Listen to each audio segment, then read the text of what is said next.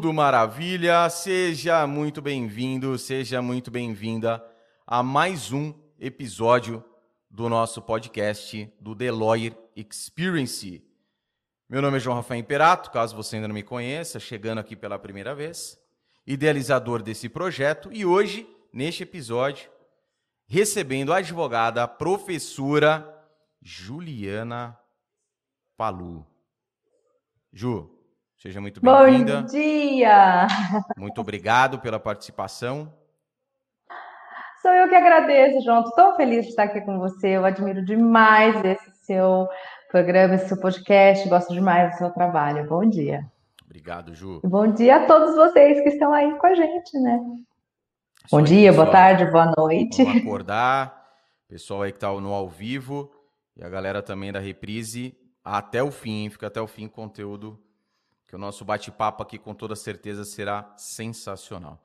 Ju, para a galera te conhecer, é, conte um pouquinho pra gente aí hoje, né, a, a, a- a frente que você conduz e também o tempo, né, que você está na advocacia. Eu sempre bato nisso porque é importante que a gente tem uma, uma geração de guruzinhos do direito aí, guruzinhos advogados, com é, cheirando a leite ainda, né?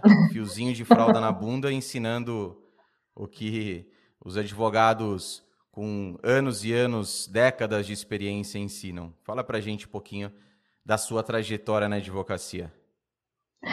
Muito bem, João. Pode parecer bem assim diferente, mas eu iniciei na advocacia por vontade dos meus pais. Estava ali adolescente, por volta de 97, 98. Sim, já estou chegando nos 40 esse ano. E estava aí como adolescente, final de colegial, né? Porque na nossa época era colegial, não era ensino médio. Estava lá sem saber o que eu ia fazer. Estava, na verdade, enrolando. Não, vou fazer medicina porque eu não queria fazer faculdade. Eu queria ficar na mordomia fazendo cursinho. Meu pai virou e falou assim: Não, seu irmão mais velho faz direito, você também vai fazer direito. Eu não quero filho meu fazendo cursinho. Aquela coisa de pai. Enfim, fiz a faculdade. É, entrei em direito em 99 e fiquei assim absolutamente encantada, especificamente com direito empresarial. Já fiquei encantada com direito empresarial no segundo ano. Então, no segundo ano de direito, já estava é, sabendo o que eu queria fazer na minha vida. Não esperei chegar ao penal, não esperei chegar ao constitucional, nada. Me encantei com o direito empresarial. Fiz a faculdade, me formei, OAB em 2004, né? Uh, OAB em 2004, advoguei por muitos anos, até que fui apresentada à docência.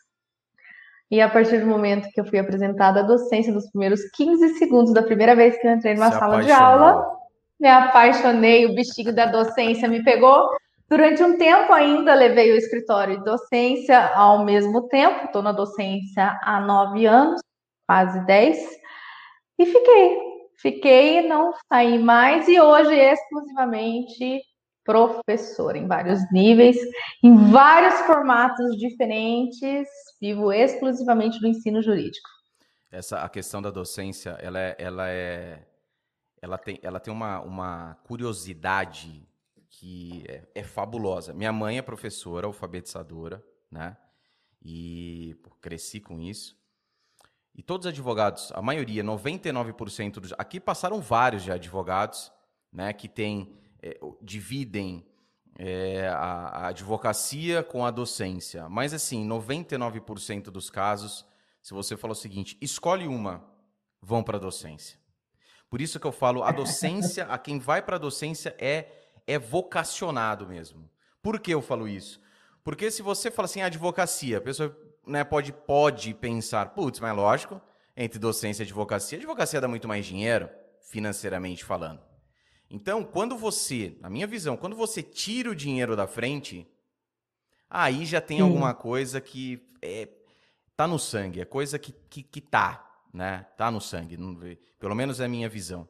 Né? Que eu falo, eu vejo isso porque é, a minha mãe, até hoje, é desse jeito, entende? E você sabe, João, que. Pode falar. Não, pô, com, com, manda lá. Daí você sabe, João, que é exatamente aquilo que eu falei. Nos primeiros 15 segundos você já sabe se você nasceu para coisa ou não. Quando eu fui contratada a primeira vez para dar aula, eu no corredor indo para a sala de aula, eu falei, eu não vou conseguir, eu não vou conseguir, eu não vou conseguir, eu não vou conseguir. Entrei na sala de aula 15 segundos depois, eu falei, gente, por que eu não vim antes? E é exatamente isso. No primeiro minuto, é claro, não estou falando de você entrar, mas estou falando assim, você já entrou, fez acolhimento com a turma, na época era só presencial, né? Não tínhamos ainda esse boom, tinha o quê? Marcato, que eu não sei ainda se existe hoje, né? Que a gente fala de ensino à distância, ensino pela internet. Tinha Marcato, tinha Damásio e tinha LFG.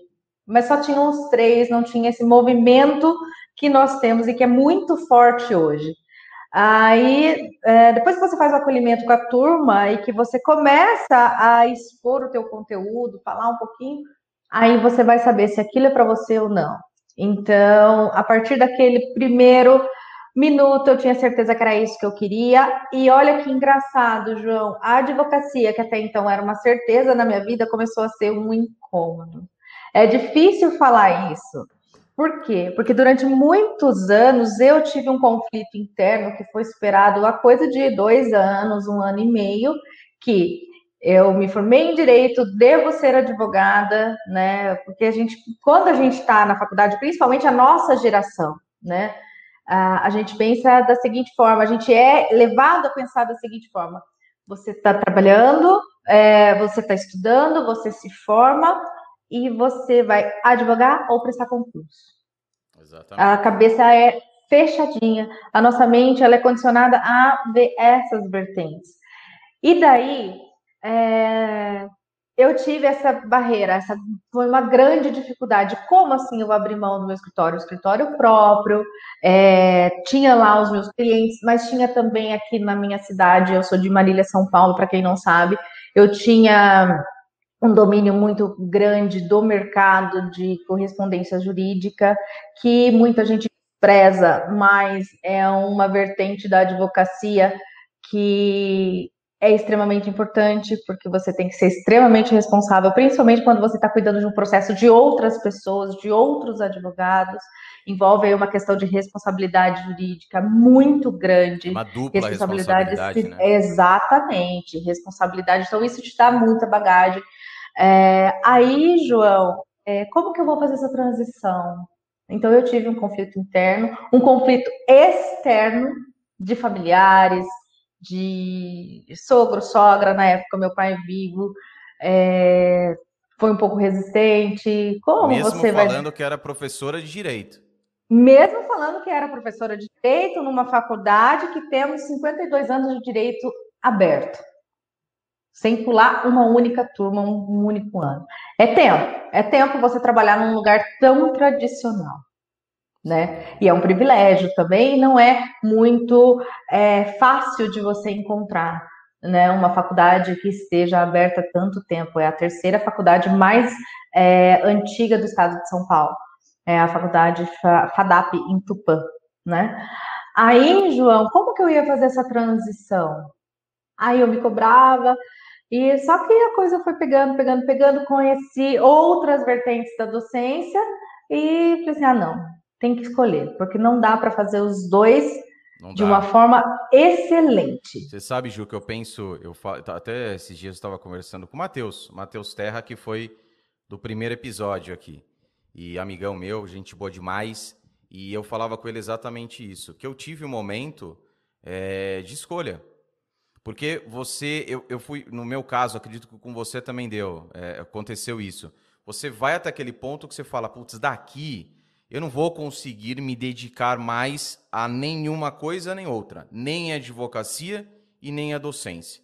E aí ou você mantém, né, esse essa essa essa constante e vai sendo mais ou menos professor e mais ou menos advogado, e a gente não consegue evoluir ou você chega um momento que você tem que optar.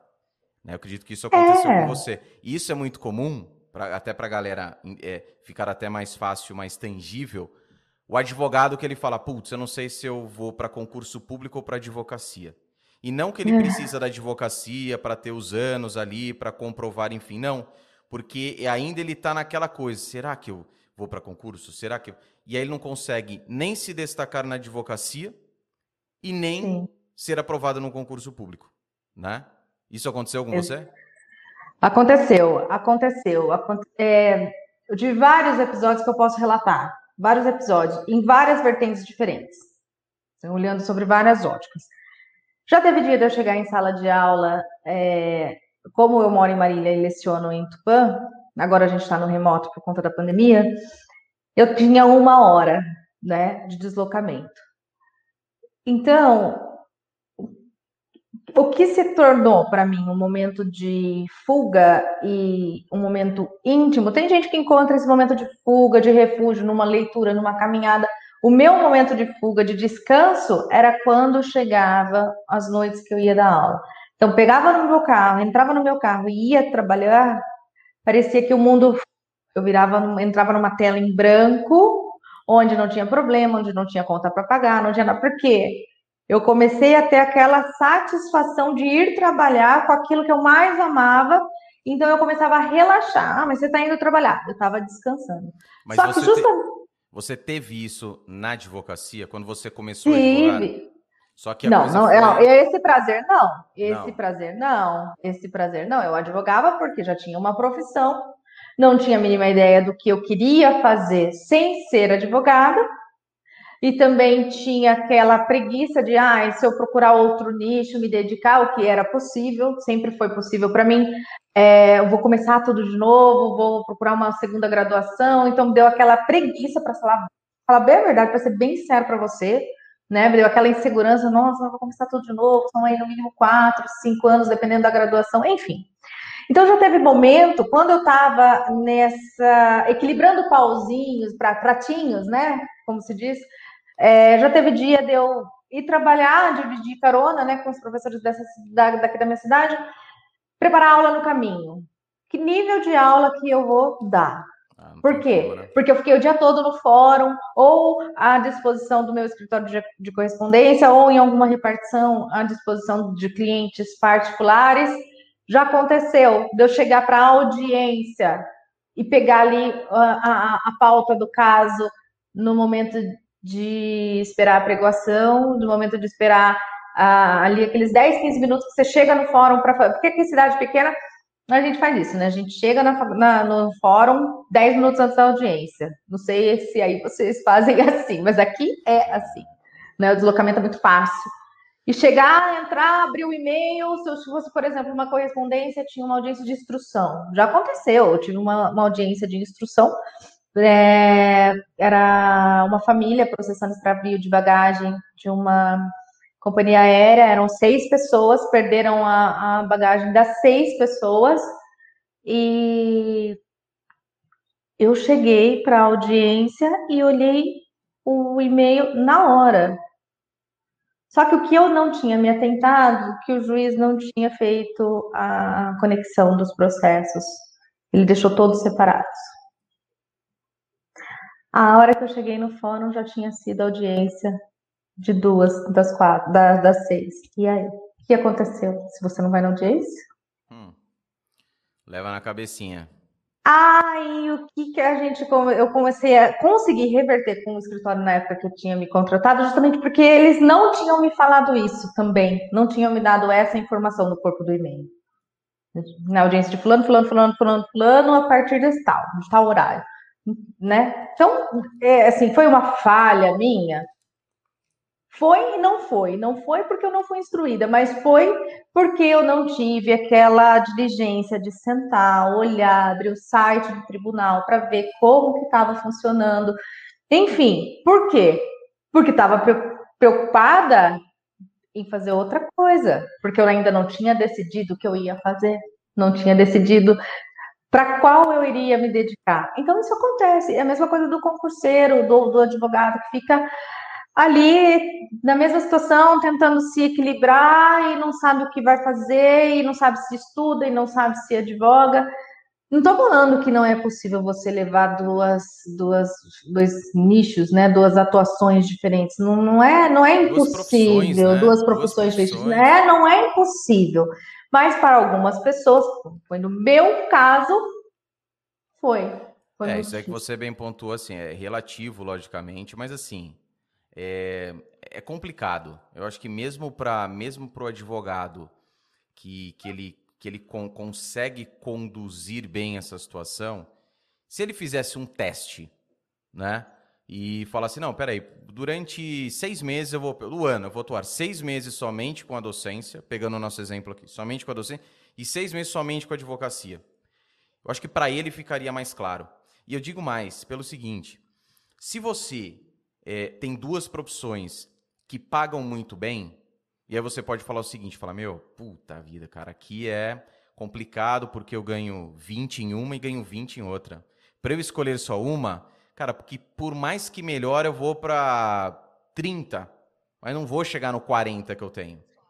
Mais uma vez eu falo, quando a gente entra na docência, por mais que ganhe um professor, né, que vai depender logicamente de vários fatores, desde a instituição até mesmo a quantidade de aulas, enfim, e outras questões. Né, política educacional também da própria instituição. Exatamente. E assim, a advocacia está, financeiramente falando, ela está anos luz à frente. Se a gente for falar em possibilidade de ganho, certo? Porque ali assim, meu, por melhor que você, pô, sou top, é isso daqui que você ganha por aula. Ponto final. Na advocacia você tem muito mais possibilidade. Então a gente volta novamente no que eu disse, que é a minha minha minha opinião, a minha a minha a, a minha afirmação, que é o advogado que ele se dedica e seja universidade, é porque curso preparatório a gente começa a entrar num ponto, é porque hoje nem tanto. Mas uma vez, eu não vou falar números aqui, porque toda vez que você fala números, a galera já mas eu conversei com uma, com uma pessoa que trabalhava em um grande curso preparatório, né? Aquela época onde exame do OB ainda, primeira fase. Hoje, hoje tem gratuito na internet aí. Que ferrar, ia falar uma palavrão aqui, mas ferraram também com o negócio, com o esquema. Mas tudo bem. É... E aquela época áurea, né? Dos cursos, preparação para o exame do OB, antes, inclusive, de uma grande instituição de ensino comprar um desses grandes cursos preparatórios, essa pessoa trabalhava dentro e ela falou assim: ó, a gente teve, chegou para os professores ali que ganhavam salários. É, nem é, é, vamos falar salário, vai? Mas assim, é, uma, um, era, um, era um ordenado assim, porra, de jogador de futebol de time brasileiro e às vezes até internacional de Série A. Mérito dos caras? Mérito dos caras. Mas o que começou a acontecer? Quando entra essa instituição, eles falam o seguinte: não, não, não, não, não. O que a gente paga o máximo é isso daí. E não é tão difícil da galera pensar, porque todo mundo lembra quando teve aquela saída em massa. Os grandes Sim. nomes saindo. Não pensem que aquilo aconteceu aleatoriamente. É claro que todo mundo vai buscar outra oportunidade. Mas um dos fatores, isso eu cravo, um dos fatores foi essa mudança do cenário, que teve uhum. uma mudança muito grande também. Entende? Mudou de uma tal forma que, assim. É, Violenta. É... Alguns se reuniram e fizeram sua própria instituição, né? Fizeram seu próprio sua própria escola, né? Vamos ser tradicionais, né? Seu curso preparatório. é uma escola, você vai ensinar, é uma escola, ponto, não tem outra coisa. Tem, temos nomes lindos, né? Mas é uma Uns se reuniram, outros foram contratados para outro, por outros nomes, outros é, decidiram se lançar sozinhos, né? O que é muito bacana. Teve aí é, também o seu lado positivo. Por quê? Porque abriu para o empreendedorismo. E aí, esses grandes nomes que, que estavam é, confortáveis nos seus empregos é, tiveram a grande dor da saída, mas também, por um outro lado, tiveram um ganho é, absurdo com relação a saber o que iria fazer, a, a, a, a se jogar no mercado. Eles estão muito bem, estão muito bem. Porque, João, é, muita gente fala assim: ah, poxa, mas você é professor, você não ganha bem, você não ganha bem. Você tem que se matar, você tem que dar aula das 7 da manhã até as 11 da noite para você ter uma vida mais ou menos confortável, pagar as contas no final do mês. Só que não é bem assim. É assim, pode ser assim para aquele professor que não se reinventa, que está no tradicional. Só que o mundo hoje não é tradicional. João, se você voltar, você, eu, eu tenho minha OAB de 2004. Você tem, tem a sua de quando, João? Pô, a minha é 2011. Então, antes você conseguia é, locar um espaço, abrir a sua portinha, colocar uma plaquinha lá com seu nome OAB e você. Era difícil? Era difícil. Mas, Mas você fluía, ainda conseguia fluía, fluir. sim, você fluía. ainda conseguia fluir. Nem que fosse para você é, viver exclusivamente de defensoria pública, porque na época era PGE, não tinha defensoria pública. Então as nomeações do advogado gratuito é, né? era PGE naquela época. Então as nomeações, João, viam coisa de sem brincadeira, quatro, cinco por dia. Quando que você consegue um, um cliente novo? Fluía, e você só de trabalhar ali com esse tipo de convênio, você já conseguia pagar as contas do seu escritório. Tinha advogado E aí, que eu conhecia, só aproveitando isso que eu lembrei, tinha advogado que eu conhecia que eles iam até lá, falava assim, viu, que você escolhia ali as atuações, enfim. Falou, ó, tira algumas aí, porque não, não, não não dá. O movimento, É. o fluxo, né? Era, uma, era, era um outro mundo. Era um outro Era mundo, outro você mundo. pagava as suas contas, você saía da faculdade, alugava o teu espacinho, no segundo, terceiro mês você já estava pagando conta. Você já estava pagando conta. É diferente de hoje. Sim. Hoje, quem não é visto não é lembrado. Aliás, independentemente do teu ramo de atuação, da tua profissão, independente do que você faça. Se você vai ser uma manicure ou se você vai ser um- um docente de alto nível, um grande médico, não adianta. Se você não é visto, você não é lembrado, né? Então, João, é, as pessoas falam, ah, mas você vai viver da, da, da docência, você vai deixar a advocacia, quando naquela época de transação, de, de transição de carreira, né? Mas é perfeitamente possível. É perfeitamente possível se você estiver disposto. E ser Né? paciente, né? E ser paciente, se você estiver disposto. Por exemplo, eu tenho várias atuações como docente. Estou ligada via CLT com essa faculdade que eu mencionei.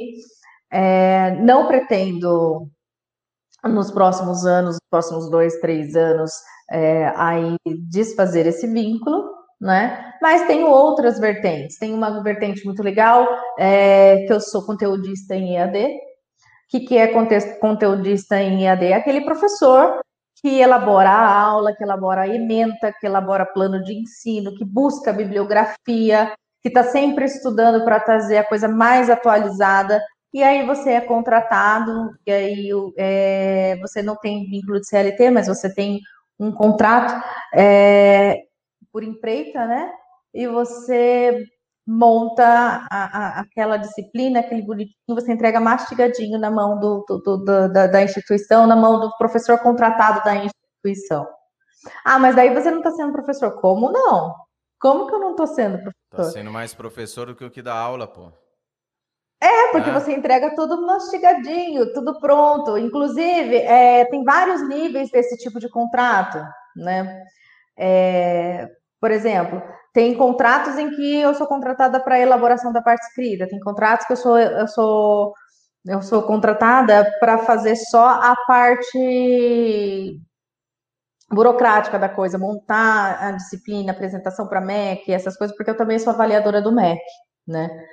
É, então, tem todo esse, esse jogo, e, e aí você vai querer com que aula com podcast, aula só texto, aula com slide, sua faculdade vai querer aula com vídeo, então aí dentro das categorias que você é contratada, você vai subir no teu preço, e aí num contrato, João, sem brincadeira, é, já teve, eu já firmei contratos, um contrato completo, que foi desde a elaboração da emenda de- da disciplina até a gravação das aulas, porque eu tenho um estúdio próprio justamente por conta disso, é, de eu tirar e num único contrato que me levou três meses de trabalho, mas três meses assim, suado, das oito da manhã até as seis da tarde, porque não é fácil você escrever livro, fazer tudo isso.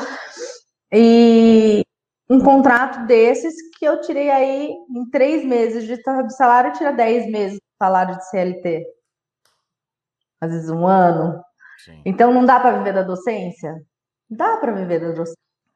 Hoje mesmo fui contratar, hoje mesmo às três horas da tarde, tenho aí uma preparação para uma, uma pessoa específica que está com uma dificuldade muito grande em direito empresarial. Ela está vai prestar aí uma prova específica. O problema dela pontual é direito empresarial. Ela chegou e falou assim: Olha, eu quero você para me preparar, porque eu tô com essa dificuldade nas outras disciplinas, eu não tenho, mas eu quero você. Aí eu Não, tudo bem, botei meu preço, Concordou? Você é docente. Estou sendo docente. Ah, você não está na sala de aula, e daí? É, e daí? Tá ensinando, pô. Tá ensinando, tá, tá ajudando, isso que é muito importante. Que é uma outra coisa que eu vejo que tem que parar, porque tem uma frescurada aí da galera que fala assim: ah, mas pô, tá ensinando, mas é, é, tem, tem, tem um, um, um, um grande nome também aí que ele sofre com isso, meu. O cara tem puta de uma bagagem como advogado e ainda hoje escuta coisa do tipo, porra, mas não advoga, tá querendo ensinar? Meu amigo, sempre tem... se você não tiver seu professor ali para te ensinar ABCD, 1 2 3 4, né, divisão, multiplicação, adição e subtração, o que que você que que você faria? Advogado você não seria para começar. Para começar você não seria. Então precisa, eu sempre falo o seguinte, meu, tem que ter, né? Eu, eu, eu, eu, brinco assim, que eu escolhi, em vez de, de, de ser o Messi, eu decidi ser o Pepe Guardiola. Ou seja, fico ali, você vai conduzindo, orquestrando, né? ensinando a coisa e enquanto a pessoa vai para campo, vai aplicando aqueles ensinamentos, aquela estratégia, Exatamente. vai tendo resultado com aquilo. Entende? E hoje a gente vive um cenário profissional que nos permite ir além nos permite ir além de você abrir seu. É... Gente, não estou fazendo apologia à lá a advocacia, deixa a advocacia. Não é isso, é uma visão pessoal, pelo amor de Deus, vamos deixar isso bem claro. Cada um se encontra naquilo que lhe traz satisfação, né? Né, João? Vamos deixar isso Sem claro. Dúvida. Não é isso. Né? É que, para mim, Juliana Palu, no meu caso, eu fui mordida pelo bichinho da docência. E vou tentar isso para sempre, porque eu me encontrei, é o que me faz feliz, é, é... é o que me me dá vontade de levantar todo dia e fazer do que, puxa, tem que ir lá, tem processo. Não é, tem gente que ama, tem gente que ama. Tem, tem advogado que acorda, aliás, nem acorda, porque fico pensando noites e noites e noites em estratégias, no processo, o que vai fazer, o que vai fazer. Eu faço isso com a docência, né? E hoje a gente está num cenário que permite que a gente trabalhe de várias formas. A gente tem aí é, o empreendedorismo digital, no empreendedorismo digital. Quantas e quantas pessoas não lançam cursos de capacitação? E desde março do ano passado, com a pandemia, quanto esse mercado não cresceu? É claro que existe aí um diferencial onde você vai encontrar professores, e seja de qual ramo, porque qualquer coisa que você ensina, você está sendo professor. É, você vai encontrar aí profissionais que estão que estão sabendo do que estão falando, que estão sabendo do que estão ensinando, e você vai é, encontrar profissionais que sabem muito bem trabalhar o seu marketing pessoal. Né? Só. E ponto. É, exatamente. Aí vai de você fazer diferencial, né? Eu, por exemplo, já fiz vários cursos, já contei para você, já, já, a gente já é, que não vem ao caso aqui, mas é só para ilustrar já fiz curso com tal, tal, tal, tal, tal pessoa, já fiz treinamento de tal, tal, tal pessoa, mas eu me encontrei com esse, com esse, com esse, porque para as minhas necessidades, essas pessoas específicas foram as que mais me atenderam. E com esse mercado que a gente está hoje, por que não?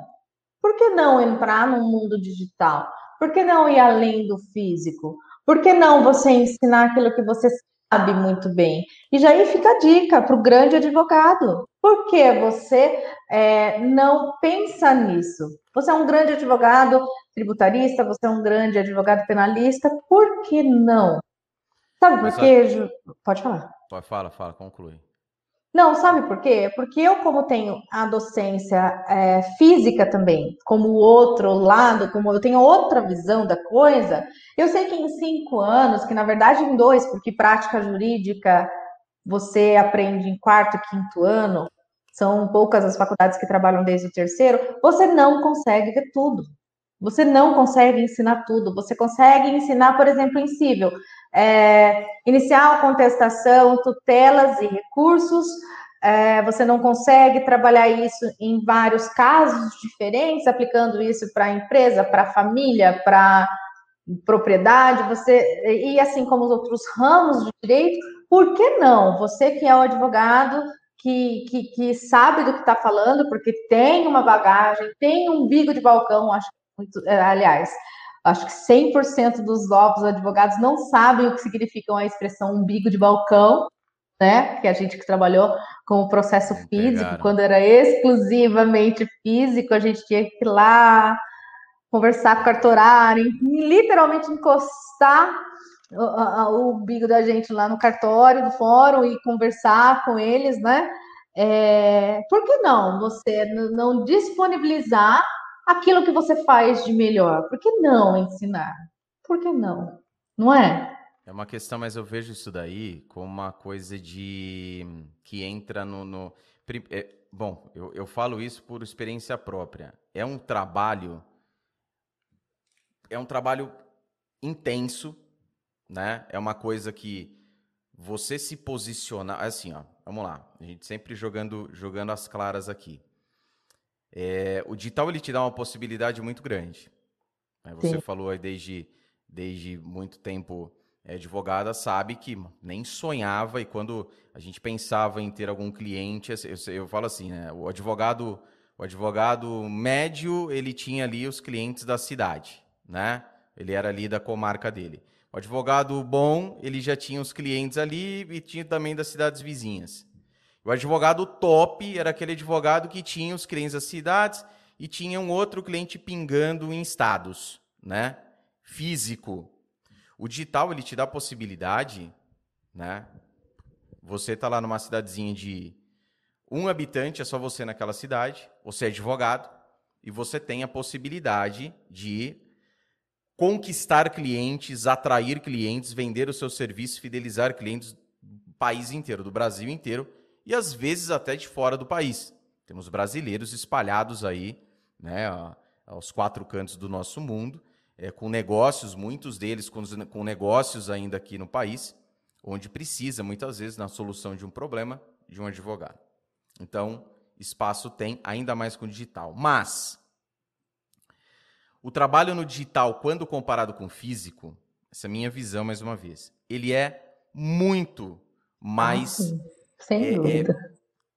Ele, ele carece muito mais de dedicação, de disciplina, de paciência. Porque veja bem, o advogado, quando ele chega, do, do, o advogado do físico, e eu peguei essa transição, logicamente, então o advogado do físico é aquela coisa mais batida. É a rede de contatos que ele tem ali, aquela reunião que ele faz, aquele encontro aqui e acolá, aquela coisa mais pontual, mas que funcionava muito bem.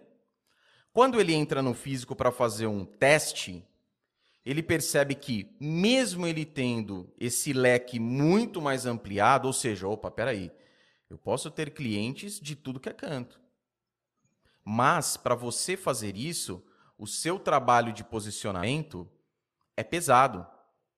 E aí eu vejo que essas pessoas, parte, né, e boa parte, se afastam. Eu falo isso porque eu acompanhei vários, começam naquela empolgação e vê que a coisa precisa de uma consistência, precisa de paciência, investimento. E aí, o que, que acontece? Isso eu ouvi de vários deles. Falou assim, viu, porra, é legal, até pensei em fazer, empreender no digital, mas para mim é algo que, cara, o tempo que eu estou alocando dentro do digital, cara, para mim não compensa. Eu prefiro tocar minha advocacia do jeito que eu estou tocando, que para mim, muitas vezes financeiramente, é melhor. Entende? Então eu acredito que muitos não vão, concordo plenamente com você, com as possibilidades, mas não vão porque ou foram, vamos falar assim, muitos foram e viram que o negócio, o buraco é mais embaixo, né? Entraram muitas vezes com os dois pés lá sem, sem colocar o pezinho ali para sentir o, o, a profundidade da coisa. E outros, por outras pessoas falarem, as pessoas são bem retraídas. Entende? Eu falo, Sim. tem vários advogados que eu conheço que eu falo, meu amigo, se você entrasse no digital, você arrebentava. E o cara não quer ver, não tem nem rede social. Entende? É, porque é um trabalho que, que, que vai muito. É, na verdade, quando você está no digital, o teu jurídico, né, o tempo propriamente dedicado ao, ao jurídico, seja para ensinar ou seja para fazer uma peça, alguma coisa, é mínimo, 90%. Da, é, 10% daquilo que. Olha, o nosso papo tá tão interessante que tem uma mosquinha querendo entrar aqui. é, 10% de todo o tempo, de todo o trabalho. Né? É a cerejinha do bolo. Mas o que está por trás, João, o que está atrás da gente é, nesse trabalho digital é muito maior. É muito maior, porque são preocupações que você tem que você não precisa ter se você não está no digital. E coisa mínima, e coisa mínima, mínima, mínima, que pode parecer absurdo. Por exemplo, estou aparecendo no digital é, para que eu advogue no, é, no, digital, apareça como um advogado que estou abrindo o meu, meu escritório virtual, é, eu preciso me posicionar em redes, porque é igual uma loja aberta, né? Se eu tenho uma loja, vou vender roupa, não adianta eu deixar a minha loja fechada ou ter uma loja de roupa no 11 primeiro andar de um escritório corporativo, um prédio de escritório corporativo. Não adianta, você tem que estar com a cara aberta, você tem que se mostrar, você tem que ter a tua vitrine. A tua vitrine hoje em dia é rede social. Ai, que bom, então é só eu fazer conteúdo, me mostrar, tal, para divulgar o meu trabalho? Não, não é só isso, porque você tem que aparecer com o seu cabelo bem cortado, você tem que aparecer com a sua unha bem feita, você tem, além de ser, você tem que parecer ser. Essa preocupação você não tem quando você está ali no offline. Então, tudo, na verdade, tem aí, né, um, um, um, o, o pró, o contra, né, mas eu ainda acho que vale a pena com todo esse trabalho. É, o, a, né? a, eu sempre falo isso. É uma ótima oportunidade é, e, e, e aquela, aquela história, ninguém falando assim, ah, isso daqui, não. Eu sempre falo, não sou o dono da razão, e para mim fica até mais confortável falar, porque é desde 2012. Então, maio agora, nove anos dessa questão no, no digital, com advocacia no digital. E você tem que ter. É, é, é, é, aquela, é aquele ponto, como tudo na vida, você tem que ter paciência também, mas é algo que você tem que estar disposto. Tem que Sim. estar disposto. E aí, disposto, inclusive, a muitas vezes trabalhar mais. É claro que também tem o seguinte, né? Se você pega um advogado, o cara tem 20 anos, 30 anos, 40 anos de atuação, ele não vai se importar com o digital, tá? Não. Eu, assim, eu não estou falando grandes escritórios, enfim, mas ele não vai. Por quê? Porque para ele, ele tá ali, né, tá, tá, tá chegando naquele 60, 70% da carreira dele, se a gente pegar aí uma carreira do advogado, uns 50 anos de atuação, 50, nossa, que exagero. Ah, tá bom. 50 anos de boa, tá? Se você se cuidar, né? Não ficar aí abusando da vida. Ficar, ficar tomando corote o dia inteiro aí. E então nesse ponto é até compreensível, né? O advogado ali, ele, né? Enfim. Agora, a geração mais nova que encontra essa dificuldade muitas vezes até no cliente, então não tenho e e a galera cada vez mais no digital. Os prospectos clientes cada vez mais no digital. Independentemente da mídia social, Instagram, LinkedIn, YouTube, Facebook, o que for. E é uma ótima oportunidade. Nunca foi tão simples e barato se tornar conhecido.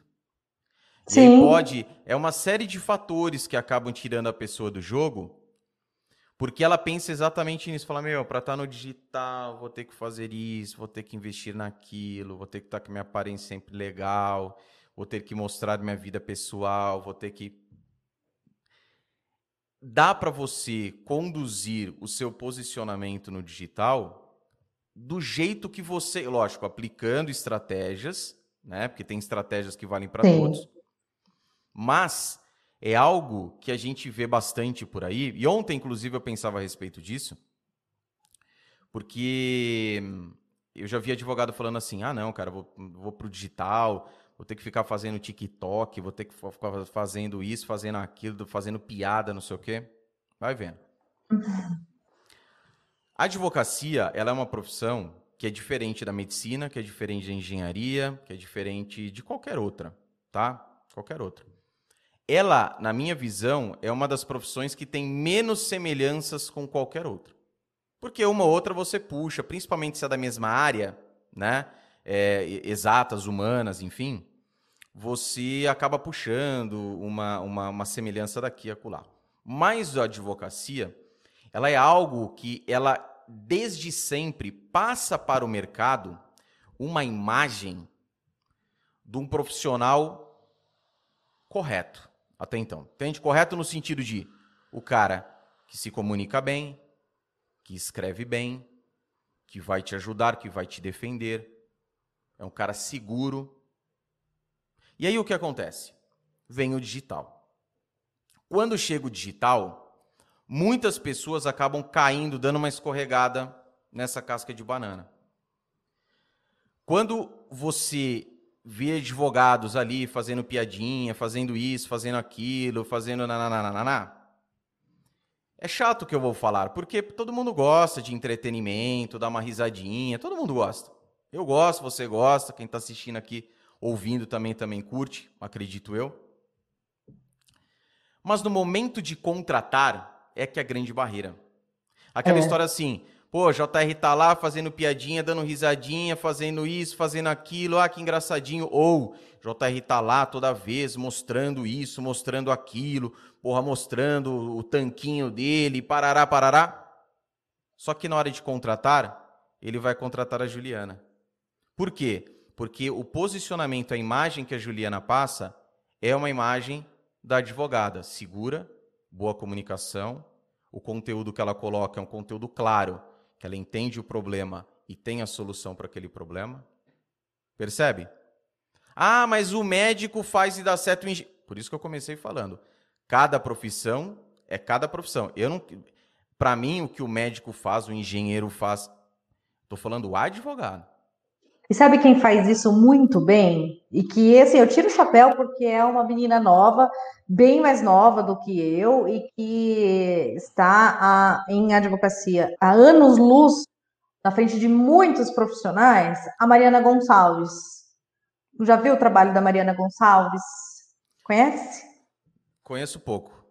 Então, eu gosto muito do trabalho dela em se tratando de jovem advocacia. É uma menina que não tem aí cinco, seis anos de advocacia e traz essa postura muito bem delimitada. Ela sabe fazer a condução do negócio dela, ela trabalha com advocacia imobiliária, ela sabe fazer a condução do negócio dela, é, passando todas essas vertentes e convertendo, né, ao final, que essa é a grande chave, você quer converter. Você não está na internet ou você não está no teu escritório para fazer caridade. Você quer converter, você quer ter cliente. Você quer...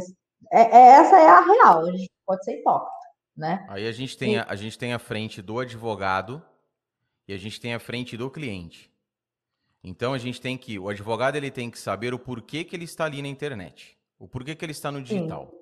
desde o site dele até o perfil dele, independentemente da mídia social. Então o que, que ele quer? Ele quer se comunicar com outros advogados? Mesmo assim, ah, então com outros advogados eu posso. E aí que tá. O seu posicionamento bem feito, você consegue atrair tantos novos clientes, atração, estou falando de atração, não estou falando de venda. Instagram você não vende nada. Instagram você não vende serviço de advocacia. Instagram não é para isso. Instagram, qualquer mídia social, você vai tirar, você vai atrair a pessoa, tira ela dali e vai vender no WhatsApp, no Telegram, no e-mail, no telefone, no, no, no, no, no Zoom. Ah, mas Sim. eu vendo. Beleza, ok, cada um é cada um. Mas não, não é a melhor estratégia, pode acreditar. E trazendo você... isso para mim. Ah, pode falar. Não, vai, pode, pode. Não, não, não, você, você, você, você. E aí o que acontece? É...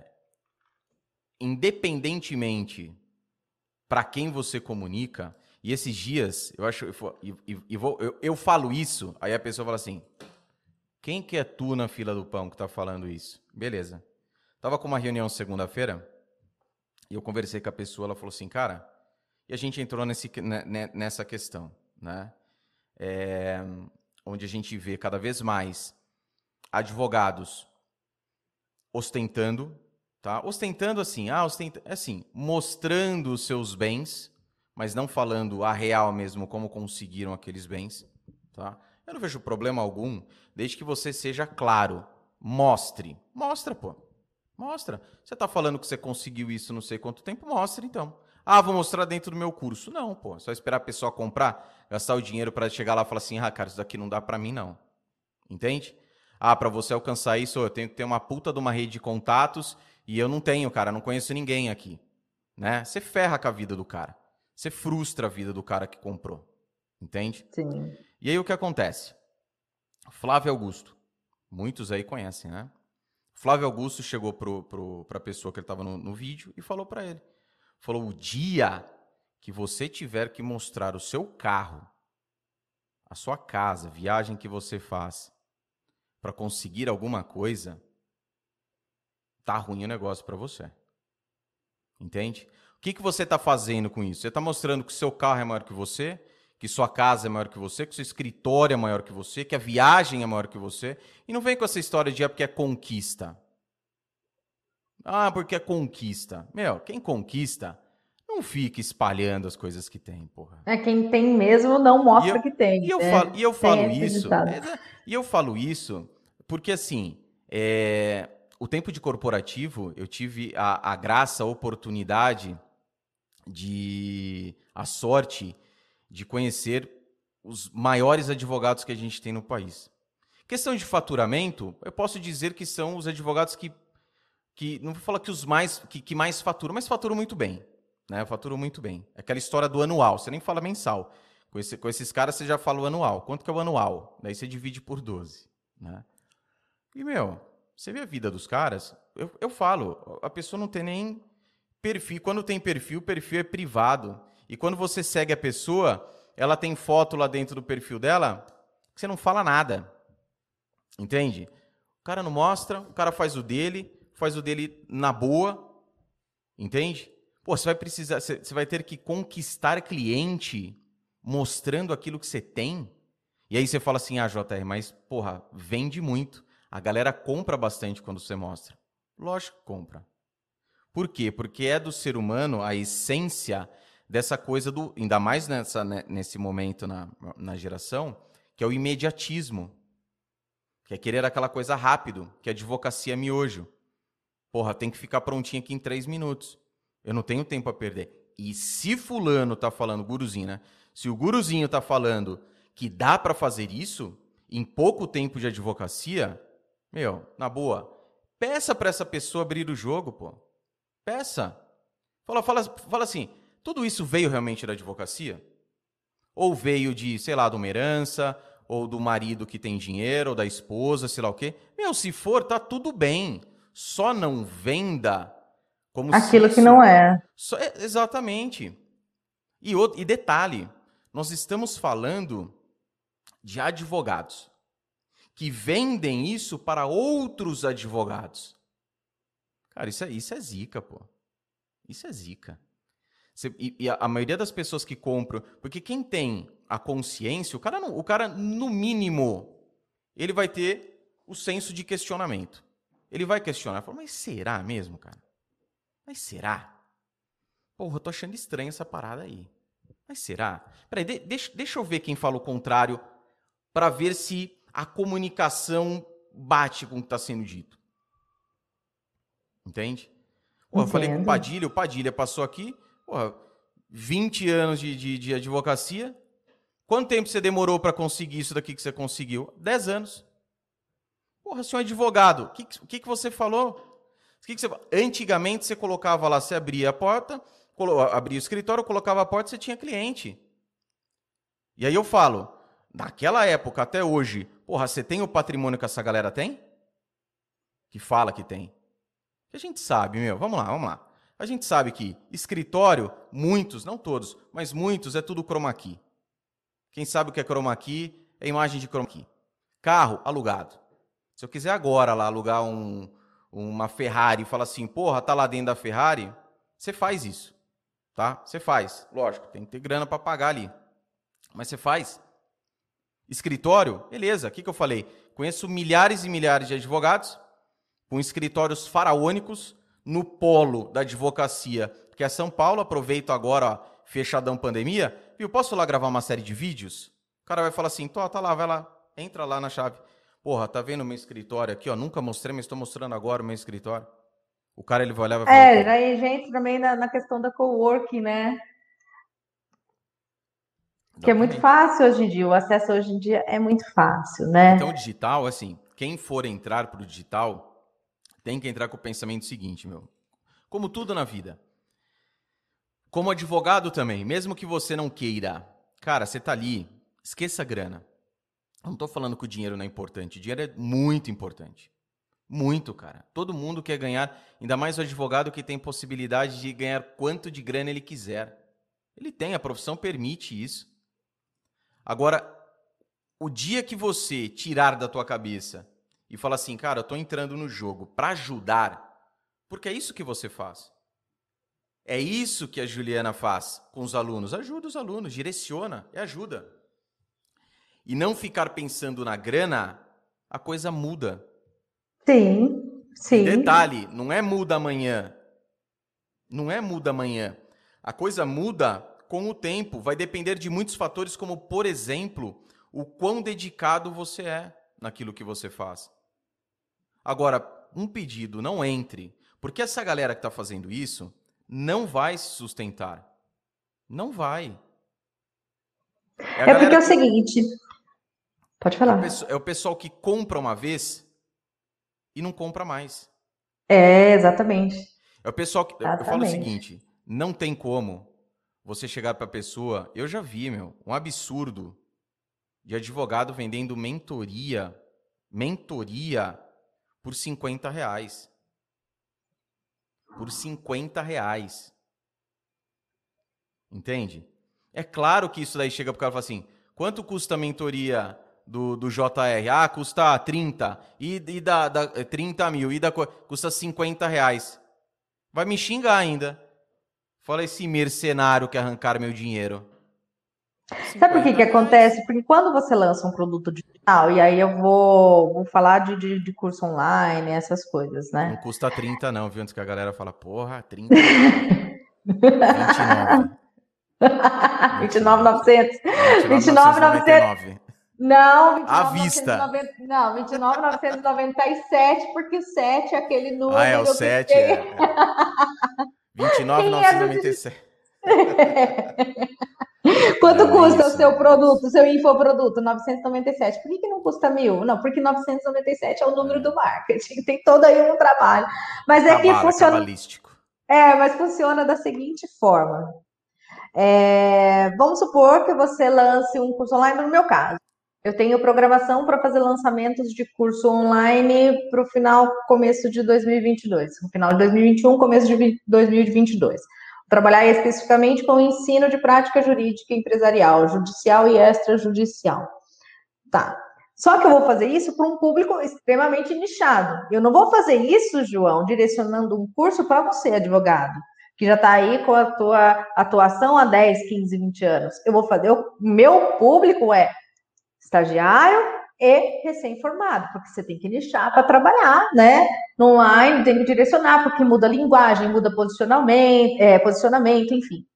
Aí você faz um lançamento. Num lançamento, você, vamos supor que, eu tô chutando, tá? Vamos supor que você faz aí o teu produto a R$ 1.500. Se você vendeu no dia do seu lançamento, geralmente estratégia de lançamento você faz aí por dois, três dias. Se você vendeu é, 10, você já tem 15 mil reais. Puxa, às vezes eu não ganhei isso. Então, às vezes, o que, que acontece que leva essa galera para o digital sem ter o suporte de, de conhecimento, você ter uma estrutura, esse papo todo que a gente está tá fazendo aqui, que a gente está conversando.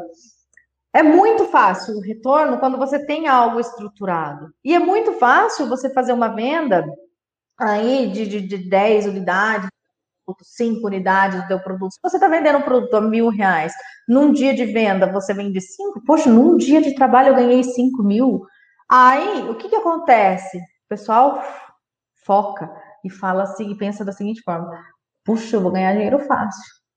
Aí o que, que acontece? A gente tem aí é uma explosão de pessoas migrando sem ter a mínima noção de responsabilidade e tem ter a, sem ter a mínima noção de negócio e acaba fazendo aquilo que você falou, bem de uma vez e acabou.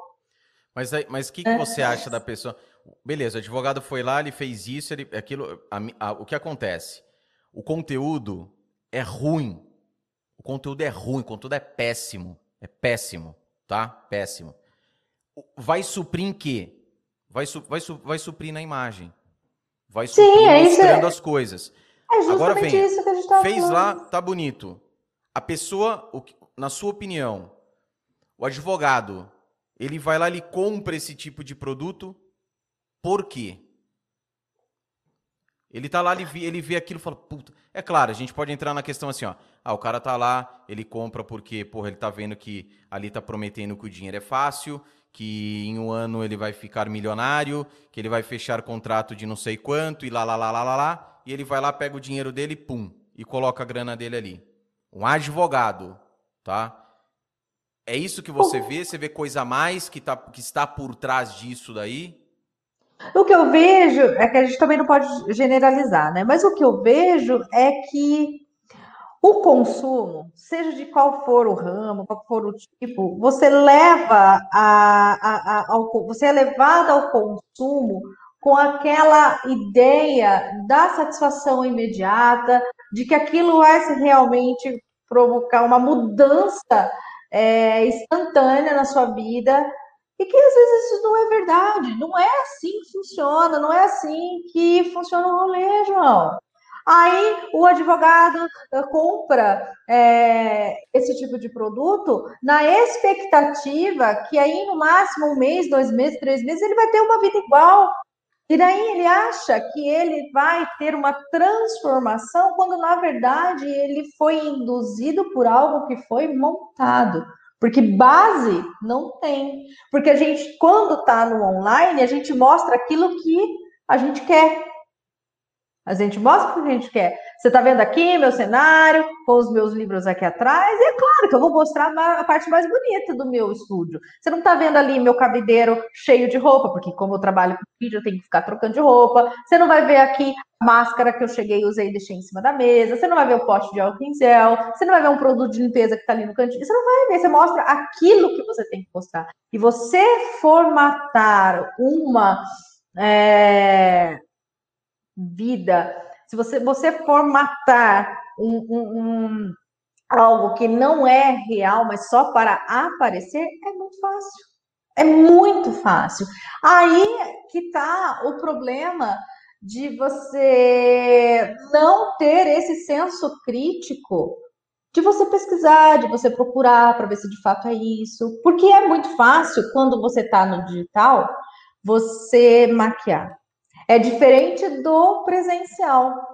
É diferente daquele advogado que trabalha no presencial que precisa atender um cliente, que o cliente precisa ir no teu escritório, que ele precisa, é, é que ele trabalha dessa forma, ele mostra, ele mostra. Né? O que eu quero dizer com isso? Não temos a possibilidade de fazer enganações até tem, mas não, não, não, não tão assim maquiado como no caso de um digital. Então, é, tudo que a gente fizer aqui, e isso é um papo para quem está chegando mesmo, chegando no, no, não no online, chegando na vida jurídica. Mostra aquilo que é de verdade, porque querendo ou não, por mais que você se mostre uma pessoa extremamente capaz, competente, séria, aquela, aquele advogado que vai trazer o teu resultado, que vai resolver o seu problema, As pessoas querem se comunicar com outras pessoas. E aí que está o grande diferencial. Aí que está o grande diferencial. As pessoas consomem é, um, um conteúdo de pessoas que maqueiam muito bem uma situação, justamente porque ela se projeta naquela situação, que não é real. E daí veio a frustração. Então, você que está chegando agora na sua carreira jurídica, você que está se formando, está em dias de se formar, mostre a realidade. Porque é muito mais legal você mostrar assim: olha, comecei assim, e hoje, com tanto tempo, um ano, dois anos, não com dois, três meses, um ano, dois anos, três anos, dez anos, eu cheguei aqui. E nesse estágio, a minha trajetória foi essa, essa e essa. Falei aqui no começo do nosso papo. Falei aqui. Já cometi vários erros. Já cometi vários erros na, na carreira. Menti, não menti. Me desabonou ter contado? Não, porque você tem que ser transparente. Conversei aqui, gente. Já fui preparar a aula no caminho, em uma hora de viagem, preparei uma aula. Foi uma, uma senhora de uma aula? Não, não foi. Mas por quê? Porque não estava é, concentrado o suficiente. Fui fazer audiência sem olhar a pauta, sem olhar o processo. Por quê? Porque não tinha a, a, ainda essa decisão, não estava entregue 100% ao negócio. Mostre a sua realidade de verdade. Mas o problema que a gente tem, e aí você tem razão, João, é justamente isso. As pessoas compram aquilo que é belo, aquilo que é bonito, né? E nem sempre o belo e o bonito é verdadeiro. A gente tem uma, tem uma questão no digital também, e isso eu vi de um dos grandes aí do digital, não do direito, é, mas a pessoa falava o seguinte: as pessoas compram aquilo que eu vendo, quando eu abro para vender, as pessoas compram muito, porque elas se identificam, prestem muita atenção nisso, porque elas se identificam comigo, com aquilo que eu falo, com aquilo que eu compartilho. Entende? Então, olha só. O produto, e eu falo porque eu já comprei esse produto, tá? E não comprei, não comprei por identificação com a pessoa, mas porque eu acreditava que o produto é, me ajudaria, tá? Uhum.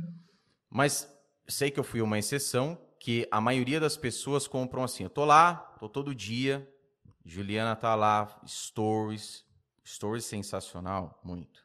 Vai lá conectando, mostrando a vida dela e parará, parará, mostrando o que ela quer mostrar e até mesmo as dificuldades que você enfrenta na vida. Você mostra o que você quiser e do jeito que você quiser. Do je... A pessoa não tá. Outro dia eu vi um cara falando assim. Pô, sabe o que seu pai devia fazer? O pai dele é do, do, do da política. Porque o pai dele tomava muita porrada, enfim, o cara falou assim: sabe o que seu pai devia fazer? Devia colocar uma GoPro no peito e mostrar a vida dele 24 horas por dia, sem edição. Entende? Sem edição.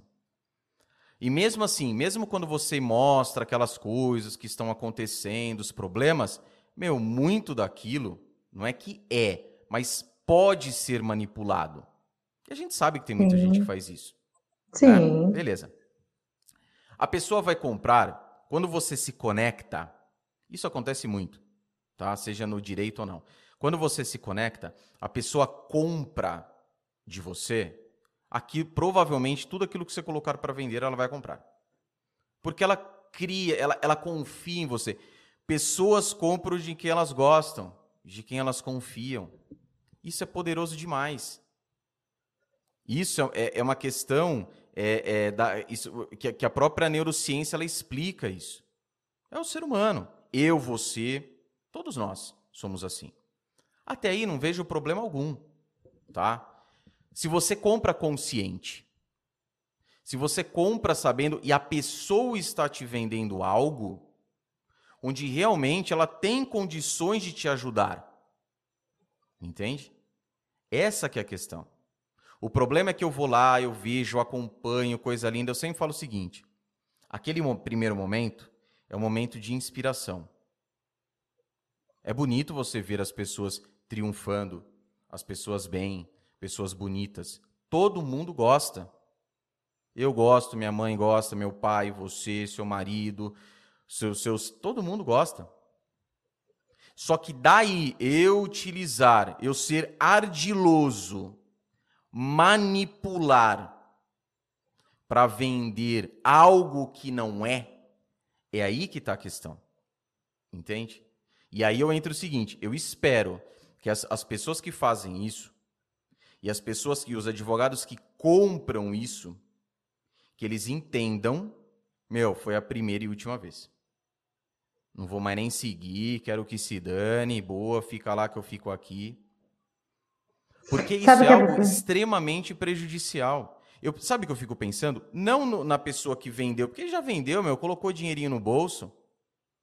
Já deu sete dias de acabou arrependimento, acabou. Acabou, né? já levou dela. Meu, e a pessoa que está comprando? A gente tem advogados, cara, espalhado pelos quatro cantos. Cara que tira muitas vezes, pega dinheiro emprestado, não sei o que, para comprar o um negócio. Sabe? Eu, eu falo isso porque tudo que, eu, tudo, tudo que eu vendo, tudo que eu for vender, que eu, enfim, eu penso nessas pessoas. Eu falo, bicho, como que será que essa pessoa conseguiu dinheiro para pagar isso daqui? Então a minha, a minha parte é o quê? Por isso que eu falo, porra, eu garanto aquilo que eu faço. Eu garanto o meu trabalho. Eu garanto o meu trabalho. Fala para esse pessoal, pô, você garante aquilo? Não estou falando resultado, tá? Por quê? Porque vai depender da outra ponta executar a parte dela. Mas eu falo que eu garanto, não só a minha, porque todo mundo que pegou e executou teve resultado. E ponto final. Sabe uma coisa que eu sou extremamente questionada, trazendo essa, essa conversa um pouco mais para o ensino jurídico, né? Porque não adianta você ser um bom advogado, você, você se rotular um bom advogado se você não sabe fazer uma procuração. João, sinceramente, manda, manda na mão de um advogado, é, de, principalmente dos jovens advogados que acompanham como que é a mentalidade dos nossos jovens, né? É, manda para ver se ele sabe fazer uma procuração. Manda para ver se sabe fazer uma estrutura de uma inicial. Uma estrutura de uma inicial é, genérica, estou falando de inicial, uma inicial civil. Porque tudo o que não é criminal, a gente sabe que é civil. Então, se eu te ensinar uma base legal, você consegue aplicar isso para tributário, para empresarial, para administrativo, para civil, para direito civil, em qualquer. Não é verdade? Porque a estrutura é uma só. Aí, todo mundo me questiona o seguinte: tá, você trabalha com ensino jurídico, você trabalha especificamente com prática jurídica empresarial e extrajudicial e extrajudicial. Como que eu entro é, nas suas redes e eu vejo lá é, você entregando um conteúdo que você não deveria entregar, você deveria entregar num curso. Por exemplo, esses dias eu tive é, sucesso com um post que eu fiz sobre nome empresarial. Como é que se monta o nome de uma empresa, já quando você vai fazer o contrato? Você vai colocar a companhia no começo ou no final? Isso vai ser limitada? Isso vai ser sociedade anônima? Coisas assim, técnicas. Como que você entrega isso? Se você vai ensinar o teu aluno, como que você vai entregar isso de forma gratuita? Não faz sentido você entregar tanto valor e você mostrar a realidade, mostrar como é que se faz, se você tem o intuito de vender o teu produto? Justamente por isso. Para que ele entre, fique fiel, forme a minha tribo e fique na minha tribo e saiba principalmente que se um dia ele decidir é, ser o consumidor dos meus produtos, ele não vai estar tá se enganado, porque eu estou mostrando o que é de verdade. É claro que nós temos aí toda uma estratégia, né, João? Mas é, é, aquele grande diferencial entre você mostrar o teu carro alugado e você fazer o seu chroma aqui e você realmente chegar e falar, olha, meu escritório é tal, meu carro é tal, você quer dar uma volta comigo, a hora que você quiser eu te levo, você vai ver que é verdade. Você, você entende? Por isso que quando a gente está no digital, é, é bem... É bem cauteloso aquilo que a gente tem que te mostrar. Porque uma vez que caiu na rede, meu amigo, já era. Você não consegue recuperar nunca e nunca mais. E ainda mais com essa história de cancelamento, para você dar um deslize aí na tua profissão, né? Cometer um erro, cometer um deslize. Dois minutinhos você tá aí. É, você tá aí é, desmoronando, perdendo um todo tempo de trabalho por conta dessa transparência, dessa realidade que você tem que mostrar e não vender aquilo que parece ser e que não é. Não é verdade? Né? A, a, tem um ponto, um ponto importante aí que também vale, vale ressaltar, que é essa questão do, da, da imagem que a gente constrói, que é outra coisa importantíssima dentro da advocacia. E mais uma vez aqui eu falo, ah, mas na, nas outras profissões também. Eu não sei, não sou médico, não sou engenheiro, porra, sou advogado. Então estou falando de advogado. Então, a, aquela imagem que você constrói, a marca, que é o seu nome muitas vezes, ou né, que eu sempre defendo, marca, ah, mas tem um escritório, mas você. Amanhã você pode desmanchar a tua sociedade, mudar o nome do seu escritório, ou entrar um sócio no teu escritório. É você, seu nome, sobrenome ali bonitinho é algo que, é, já falei, novidade alguma, tudo na vida, ônus e bônus. Né? Então nós temos o digital que é fenomenal, advogado fora do digital. Repito, não a galera que está aí há décadas e décadas e décadas. Esses são compreensíveis. Né? Que, não, beleza, estou bem aqui, estou tranquilo. Mas principalmente pessoal, não somente os que estão chegando, mas advogados aí com anos de, de, de advocacia. É, não tantos anos, né? É importantíssimo. Mas, dependendo, e aqui tem uma questão importantíssima, dependendo da manobra feita, isso vai te ferrar de um jeito que não vou falar que você acabou a carreira para você, mas vai ficar complicado.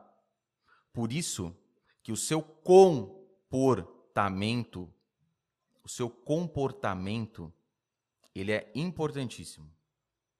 Importantíssimo. Vou dar um exemplo aqui. Opinião. Às vezes, uma opinião que você esboça porque está todo mundo falando. Nós tivemos um exemplo disso na, na, nas eleições presidenciais, que foi aquele calor, né? Que tem famílias que não se fala até hoje aí por causa disso, né? É, mas a opinião dada, só citando um exemplo aqui de comportamento, é algo que pode te prejudicar. Sim, por isso que você não Entende? se manifesta. Exatamente. É por isso que você não então, se manifesta, você guarda para você.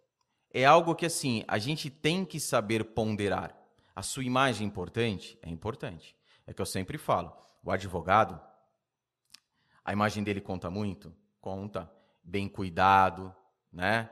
Quem tem cabelo, no é meu caso, mas né, cabelo sempre arrumado. As mulheres têm mais esse cuidado, né? São mais delicadas. Os homens, meu, vai você vai ao fórum, como é, porque agora não dá, né? Mas se um dia o fórum voltar, porque tomara que seja até lá já tudo, tudo digital, as audiências principalmente, aí eu vou curtir a audiência novamente.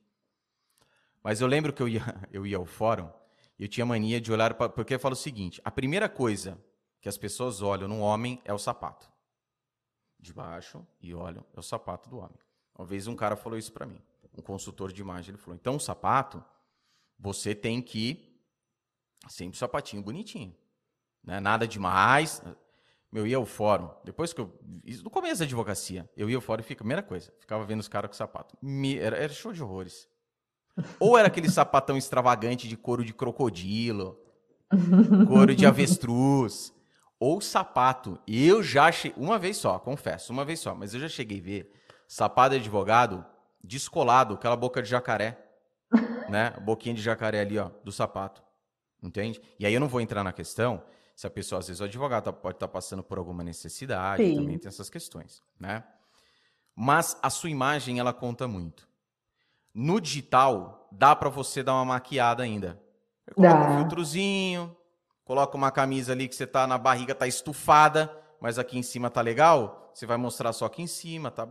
Passa uma No presencial, não. Presencial é aquilo ali. A pessoa está te vendo, tocando, é diferente. Então, imagem é importante. E o por falar em imagem Oi. e comportamento, é, quero puxar um pouquinho o nosso papo para o lado da ética. Só, só, deixa, só deixa só concluir então, porque tá. daí só para encerrar. E além disso, o que também vem no bolo todo, as mulheres quando os, as mulheres e os homens, né? A mulher ideal para você o homem ideal para você, para o cliente, se você falar para o cliente uma coisa que ele quer, eu quero um advogado que resolva os meus problemas. É isso que eu quero.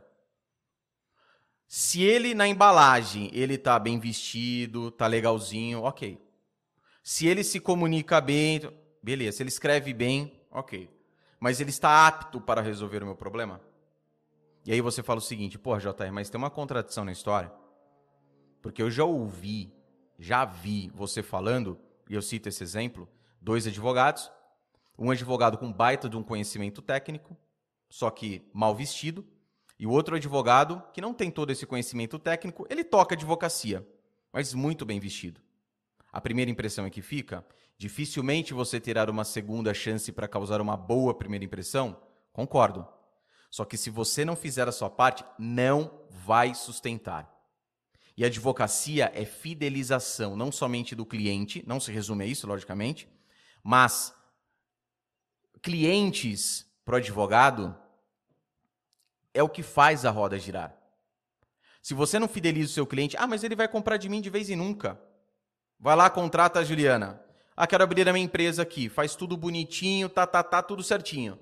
Ah, JR, não vou nem fidelizar, não. Pô, você acha que esse cliente vai abrir outra empresa? Não vai abrir outra empresa. Ou vai demorar muito, não precisa me preocupar com isso. Só que ele tem a rede de contatos dele, que ele pode indicar o seu serviço. Não é só então, isso, daí se ele não for um bom empresário, ele vai precisar de um advogado para fazer o teu processo de exatamente. falência. Atrás de quem? Exatamente. Então, assim, é, é, precisa resolver problemas. Você, você, como professora, resolve os problemas dos outros advogados. Sim. Nós precisamos resolver, ajudar as pessoas a resolverem os seus problemas. Primeira coisa que você tem que ter claro na sua mente é isso. Primeira coisa que você tem que saber é isso, é saber resolver problema. Aí você vai falar assim: bom, eu sei resolver? Sei, beleza. Aí eu vou trazer, aí eu vou vender, aí eu vou colocar a minha prática, porque eu sei o que eu tenho que fazer. Pessoas compram aquilo que elas entendem também. Falei de que elas gostam, confiam, mas elas compram de que elas entendem. Tem muito advogado preparadíssimo, mas ele não consegue, a comunicação dele tem algum ruído que ele não consegue passar para o cliente que ele tem a solução ou que aquelas ele, ele sabe resolver. Só é porque você tem que conhecer passar. muito bem, você tem que conhecer muito bem para quem você quer trabalhar. Isso Foi é fundamental. Tipo, é, por exemplo, é, que eu já eu já estava até debatendo com, com o meu irmão que eu te apresentei. Estava debatendo com ele esses dias. Ele disse: assim, ah, você se posiciona na, nas redes assim, fala, jovem, como é que você está? Você não acha que isso está um pouquinho informal por você ser professora e advogada? Aí eu fiquei, me pens fiquei pensando, olha, eu, eu, tenho realmente esse posicionamento, mas o meu público é o jovem, é Exatamente. o formado, é aquele que está ali no quarto, no quinto ano, que está fazendo estágio no escritório, que precisa daquele conhecimento. É, não estou falando para o advogado que está já com, com, com, tempo de carreira e que precisa de um treinamento avançado, por exemplo, em training. Não, eu estou falando daquele que precisa aprender a fazer procuração, que precisa ou fazer uma cliente, inicial. Né? Né? Ou, ou para um, Imagina você, um... ó, meu público, eu sou advogado especializado em empresarial. E o meu foco são grandes empresas. Aí está produzindo conteúdo no YouTube. Aí você abre seu vídeo assim, falando para CEOs de empresas. Fala, meu jovem. O cara né? fala, tá de sacanagem comigo, né, porra? Exatamente. Então, a gente tem que conhecer. Mas, assim, é... uma coisa que eu acho muito bacana no digital, é, principalmente para a advocacia digital, é, que nós não temos isso na física, e eu falo isso nós não temos porque é, quando a gente está no físico, a gente e a gente é que a gente é mais antigo, então a gente sabe assim se colocar de uma forma que a gente conhece as pessoas, conhece o advogado. Pô, meu, aqui eu conheço todo mundo, conheço todos os advogados do, da cidade. É claro que depois da pandemia, depois que eu saí da advocacia, veio muita galera nova. Mas aqueles da minha faixa etária, você sabe quem é, você sabe como trabalha. É impossível você sair desse. desse... E é, e detalhe, é a galera que movimenta o negócio. É, entendeu? É a galera aí, que movimenta. Aí você. O que, o que eu acho muito bacana é, é a questão da ética. Olha, é claro que a gente tem reflexões, a gente poderia ficar aqui uma semana sem parar falando da nossa ética, se a OAB permite isso, permite aquilo, se é bom, se não é, como que é a experiência em outros países, coisa que a gente também já conversou. Olha, aqui falando com a mão saindo do enquadramento. Desculpa, pessoal, mas é assim mesmo. Quando... direto. falando, falando, falando. Aí, é, se o que a ética permite, o que a ética não permite, é claro que a gente tem a, a consciência de que há necessidade de aí um novo pensamento, um novo posicionamento da ética com relação àquilo que o advogado pode, aquilo que o advogado não pode fazer. É claro, isso a gente não precisa nem discutir. Mas também, por um outro lado, as regras da ética, no sentido de você prestar um desserviço e não um serviço, estão sendo muito bem observadas quando a gente está falando do advogado digital. Porque no presencial, João, é, aquele que trabalha exclusivamente presencial, você consegue aí abafar um caso, você consegue. E quando você está no digital? É. Né? Então, nós temos aí uma noção uma certeza de que existem regras que precisam ser mudadas, né, que não correspondem à, à evolução que nós tivemos na nossa sociedade, nos tempos, na modernidade. Eu me lembro de quando começou essa história de processo eletrônico, é, já tinha aqui um movimento da Justiça Federal é, ser eletrônica, enquanto as outras justiças não eram, principalmente em segundo grau era um absurdo você pensar em você ia pegar, por exemplo, um processo de uma execução fiscal, por exemplo, de 4, 5, 10 volumes, você ter que digitalizar para você conseguir fazer um agravo. Que absurdo é esse? E de repente, hoje a gente não faz nada sem estar no digital. Então, a gente que acompanhou essa, essa mudança, é, a gente viu bem o quanto a gente conseguiu se adaptar, a gente conheceu advogados. Eu conheci vários que fecharam seus escritórios porque não eram capazes de, de, de fazer essa transição. Puxa, agora tudo é online, tudo vou. É uma outra vertente do online, né? Então agora é tudo virtual, vou ter que escanear isso, escanear aquilo, não sei mexer nos, nos programas, no estágio, PJE, enfim, é muito complicado, não era assim, não me adaptei. Mas são advogados também mais antigos que talvez nem precisavam mais continuar na, na advocacia. Ou é, advogados que contrataram jovens para fazer essa transição para eles, para fazer esse serviço. Mas o que eu acho é que quando a gente está no digital, é muito mais fácil você dar uma filtrada no serviço do advogado por conta da ética, porque fica muito mais aparente a coisa. Qual é a tua opinião sobre isso, João?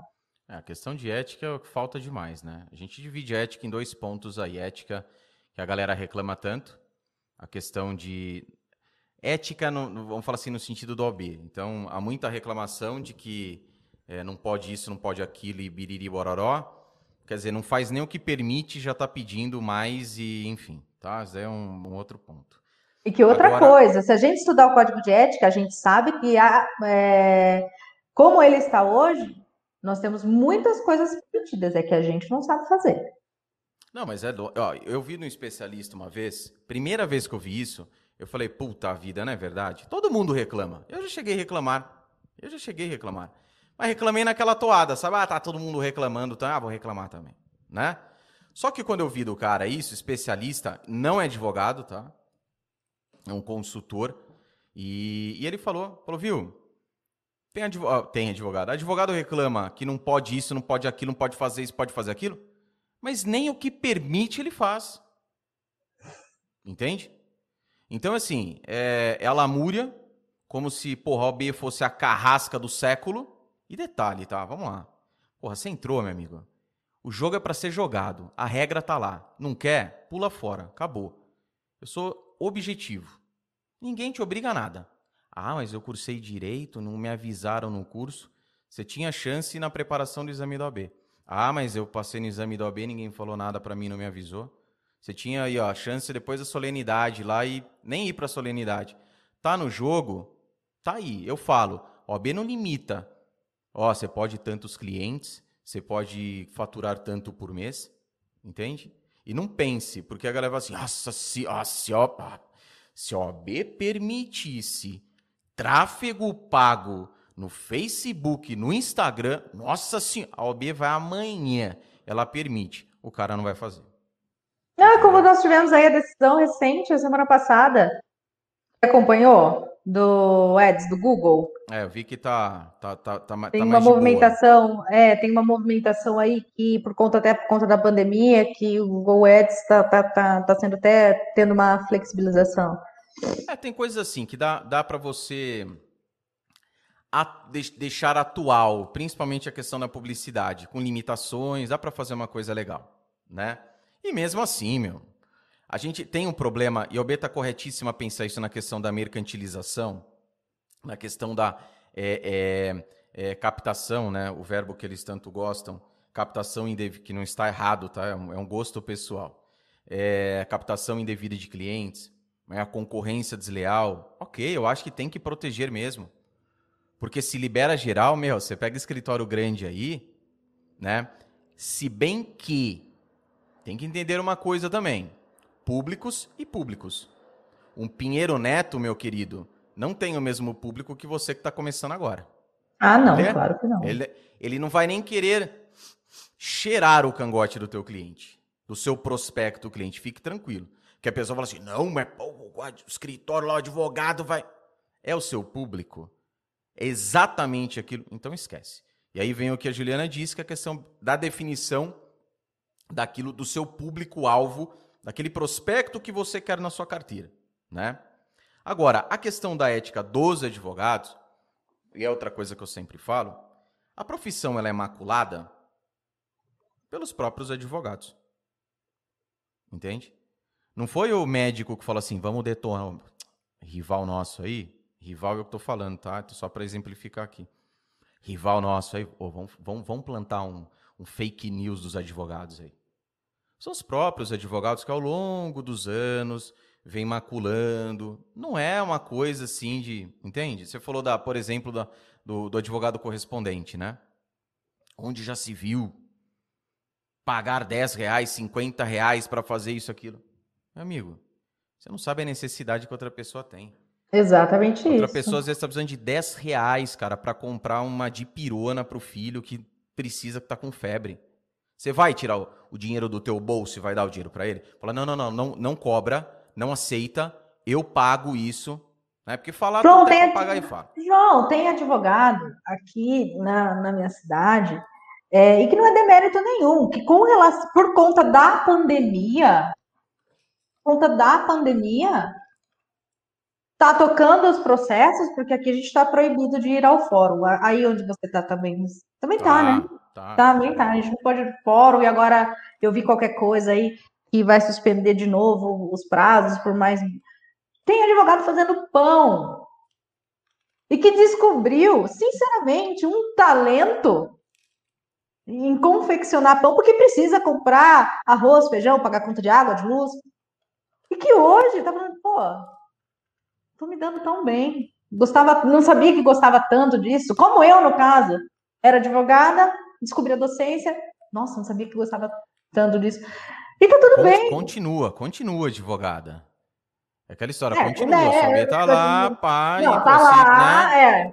Não, Chegou claro. aí, né? A Juliana só, não só... tem mais nenhum processo? A Juliana tem processo. Processos são lá de eternos, dependendo do tipo da causa, é. né?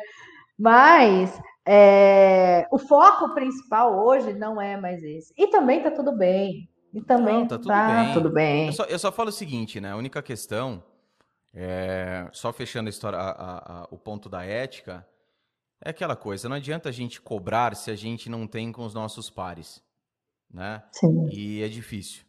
Então, é, aquela coisa de, porra, a, a, qualquer preço, custe o que custar, entende? E eu também não estou julgando não, porque cada um tem suas necessidades, cada um tem né, a sua vida, enfim. É, a questão do, dessas descobertas, eu acho isso sublime. Eu acredito que nada acontece por acaso, para começar. Né? Nós temos, é o que eu falei, imagine se todos os advogados fossem obrigados única e exclusivamente a advogar. Então você sai ali, a pessoa fala assim, ó, tá aqui, que é um formulário para sua vida. Você tem 50 anos de carreira aqui, você tem que escolher agora o que você quer: advogar, ser delegado de polícia, magistrado, Ministério Público, defensor público, escolhe procurador do município, escolhe o que você quer e outras funções, né? Que cabem ao advogado ali. Escolhe, porque você vai escolher isso daqui e vai embora, vai seguir com isso até o fim. E mais, é advogado? Vai escolher a área de atuação. Pode escolher. Ah, mas não, escolhe agora. Não há nada do gênero. Então, se houver uma mudança, e o que eu disse, imagine se todos os advogados somente advogassem e não tivesse nenhum outro advogado que orientassem os outros advogados. Eu sofri demais no começo da minha advocacia. Porque eu não. Internet tinha, lógico que tinha, mas informações, imagina. Tinha que garimpar ali ó, no peito, no ao vivo. Perguntava para um, você falou do fórum, eu já falei isso daqui. O fórum religioso. Parte da manhã, fora era fechado. Abria tarde. Parte uhum. da manhã, segunda, quarta e sexta, eu trabalhava no escritório bem à frente, tempo de associado, bem à frente, atravessava a rua, ia lá, revezava os cartórios, para não ficar sempre no mesmo cartório, né? E chegava lá, doutor, pois não? Não, não, só quero tirar uma dúvida aqui. Dúvida que eu tinha estudado na noite anterior, que eu falei, puta, como é que faz isso? Questão de prática. Que eu não tinha. É? E você vai no. Aí você tem uma questão da questão mesmo do, do, do, do, do da conquista de clientes. Eu pegava, conversava com um advogado mais experiente. Como é que faz assim? Como é que faz assado?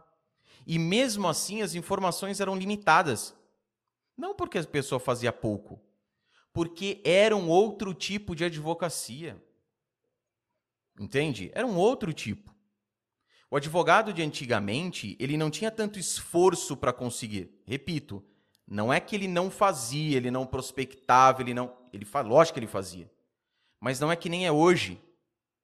É aquilo que eu te falei, é quando a gente se formou, você tinha quatro, cinco processos por dia de PGE. Entendi. Numa cidade menor, como aqui em Marília, sim, vinha. Você não precisava. Era... Ah, você não abria a boca, você só ia lá, preencher um formulário, fazer uma inscrição. E era assim, e eram, e eram advogados fabulosos. Até hoje, vários deles nativa. Sensacionais. E digo mais, não, assim, questão prática também, mas na questão de condução da advocacia. Condução da advocacia. Porque então, não é assim, é fácil. Não. Principalmente no começo. Ontem eu pensava nisso também. Eu cheguei e falei o seguinte: a advocacia, é, no começo da nossa carreira, a gente. que não é realidade do que, do que as pessoas acabam postando por aí, enfim. Mas 99%, 95% vai, por cento dos advogados é o quê? É, ele chega sozinho, ele está no mercado sozinho, o curso de direito formou ele bacharel em direito e tá certo. Ah, o curso não falou assim: vou te formar um advogado. Bacharelado. Não adianta nem brigar com a faculdade. O que, que ela vendeu para você, ela entregou. Embora sim. eu acho que poderia mudar, poderia. Sim, mas isso. A gente não tá falando aqui do cara lá que tá vendendo o curso para você e tá entregando, entendeu? Tá vendendo manga larga, tá entregando pangaré. Beleza? Então a faculdade fez isso. Aí passa no exame do AB também, você tem aquele batido para ser aprovado. Quando você cai no mercado de trabalho, você tem que começar a se interar com a prática jurídica, as petições, as audiências. Depois você tem, vou dar só uma resumida, não vou limitar somente não. Limitar somente essas questões aqui, mas não é um rol taxativo. Depois você tem a parte da conquista. Você precisa saber como você vai atrair clientes, como você vai vender. Você precisa aprender a vender o seu serviço.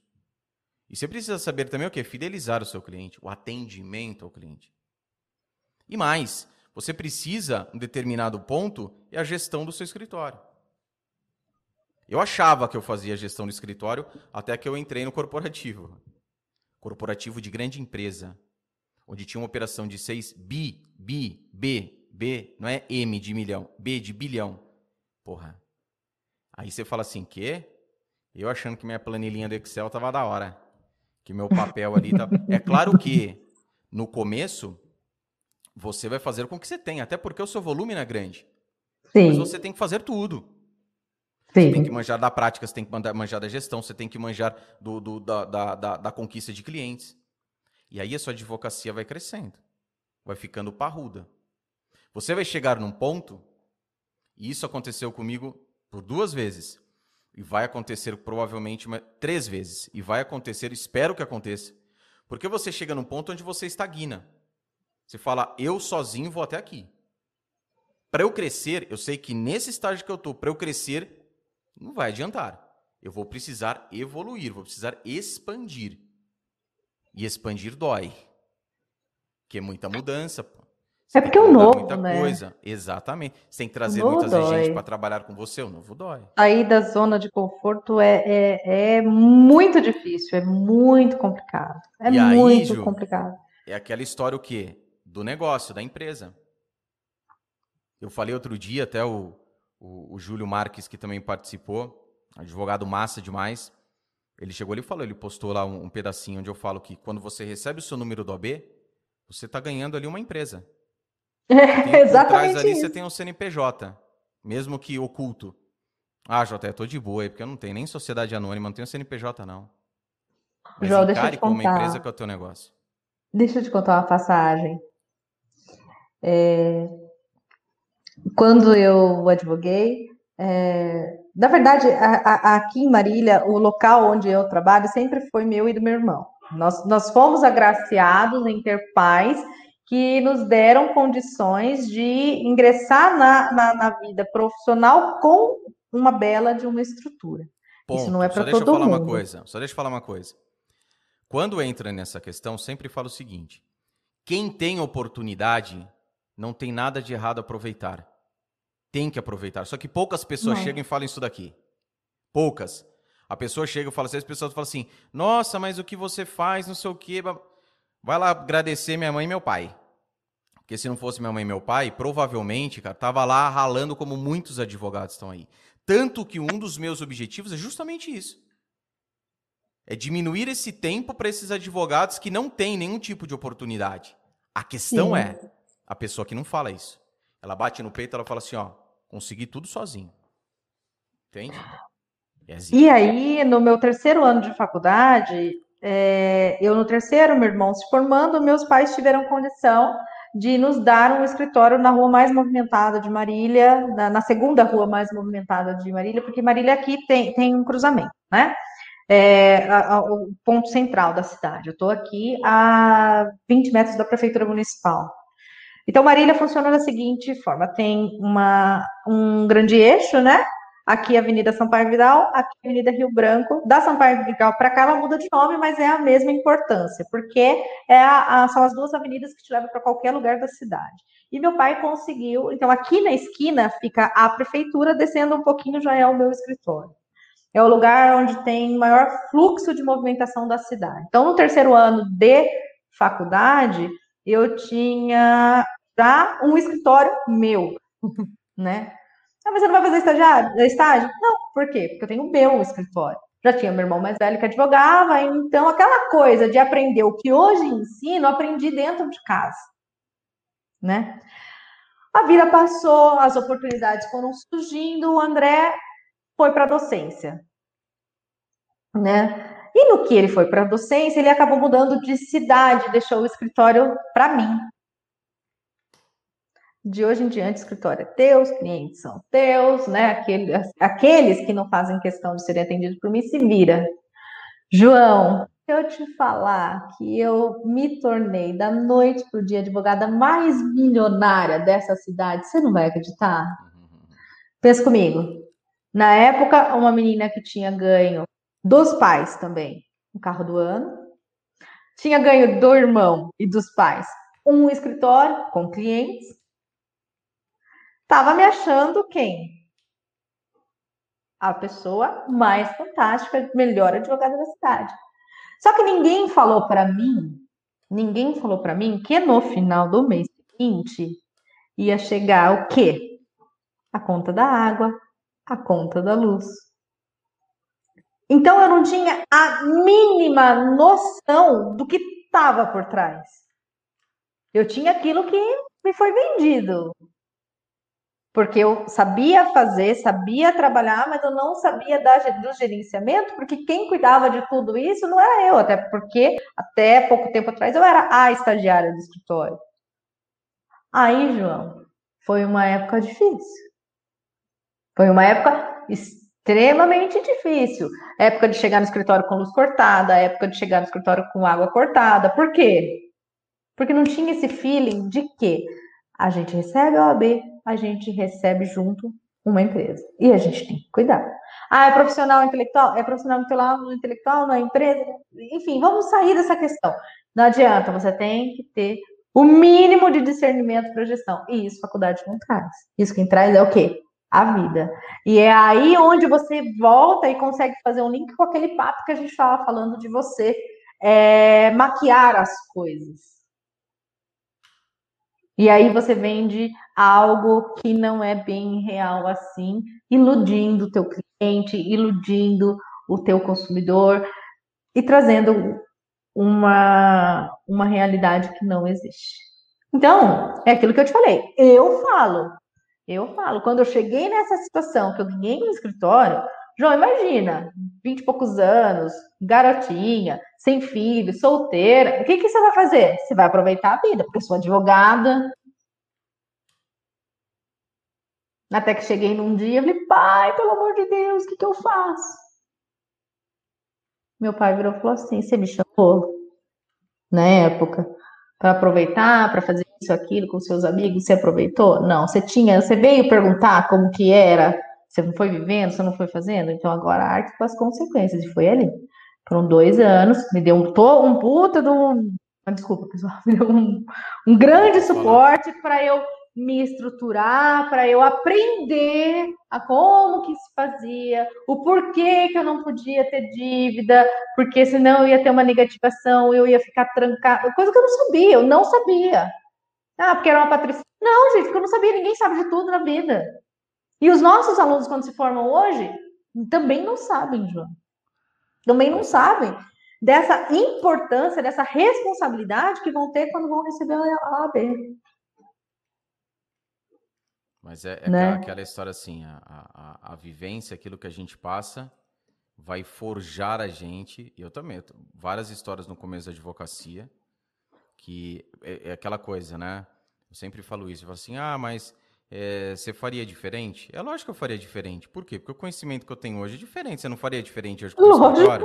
Lógico. O conhecimento é diferente. Mas, se aquilo não tivesse acontecido, como isso, por exemplo, outras coisas acredito que durante toda a sua carreira aconteceram, na minha Sim. também, como na, na, de várias e várias pessoas é, também aconteceram, aquilo de um jeito ou de outro serviu para forjar para aquilo que viria. Então, os problemas que chegam hoje é para te dar essa estrutura, essa carapaça, para você ficar mais forte e suportar maiores problemas lá na frente. Porque quanto maior você ficar, maiores serão os seus problemas.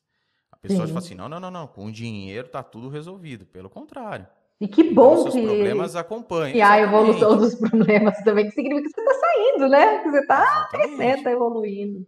Isso é fundamental, porque senão, né, você fica numa situação. E essa vivência, só que a gente, essa, vivência é interessante porque a gente, a gente vive numa, numa sociedade onde é muito mais valorizado as pessoas que, pimba, deram um tiro certo. Não aquele que se estrepou, não aquele que pô, se sacrificou. O cara ele vai lá, você vai falar assim: dois, dois é, é, é, advogados vão montar um curso lá preparatório para OAB. O que passou de primeira já no nono semestre e o que prestou 20 exames e foi aprovado. Quem que vai vender mais? O cara que passou no nono semestre, pô. Como é que você passou no nono? Qual bagagem que ele tem? E você pode ver. Essa galera que foi tudo leitinho com pera, tudo lindo, maravilhoso, a primeira chicotada na lomba que toma, meu, mas fica arriado. Ó, tem gente que nem levanta. Eu passei quando na terceira. Vai, quando você vai tomando na lomba, pô, você vai ficando calejado pra caramba. Você tem o que falar. Você tem história para contar. Você pode chegar pra pessoa e falar, meu amigo, não vai por ali. Não é, vai por aqui. Você tem como direcionar. Entende? Você tem. Ó, eu, eu tive também né, a, a, o privilégio. Advogado associado, tem coisa para contar? Tem. Sociedade, muita coisa para contar. Solo, muita coisa para contar. Corporativo, muita coisa para contar. Não que a pessoa que só foi corporativo, ou só foi associado, ou, ou continua, né, ou é, enfim, não tenha. Você pode ter, porque problemas você vai ter nessa trajetória. Mas cada um tem sua história. E quando você compartilha isso, porque compartilhar a vitória, meu, é tranquilo. Só que para chegar nessa vitória, cara, o que, que eu tive. Isso é muito importante deixar claro. Principalmente para o pessoal que chega, porque se você fizer uma, uma, uma, uma pesquisa, pesquisa nada, faz uma enquete aí no, no, no seu, nos seus stories, abre uma enquete, você vai ver que essa enquete, a maioria das pessoas, elas acreditam que a advocacia, sim, vai dar esse dinheiro rápido. É o que eu disse, que a história de vender a exceção como regra. Pode acontecer? Pode. Porra, um ano de. Já falei da história aí, com, com, quase com menos de um ano praticamente de, de, de advocacia, porra, era para estar tá milionário. Eu ia chegar agora aqui e ia fazer diferente, ia montar um curso como ficar milionário com menos de um ano de advocacia. Entendeu? E nem grana, imóveis, imóveis. Entendeu? Como forma de pagamento de honorários.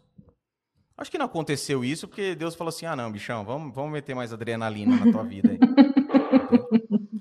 então, assim, é, é, toda essa bagagem ela é fundamental porque eu acredito que, assim, meu, você vai chegar no momento que você vai falar para os outros advogados e vai direcioná-los dentro da carreira. Por quê? Sim. Não, é difícil.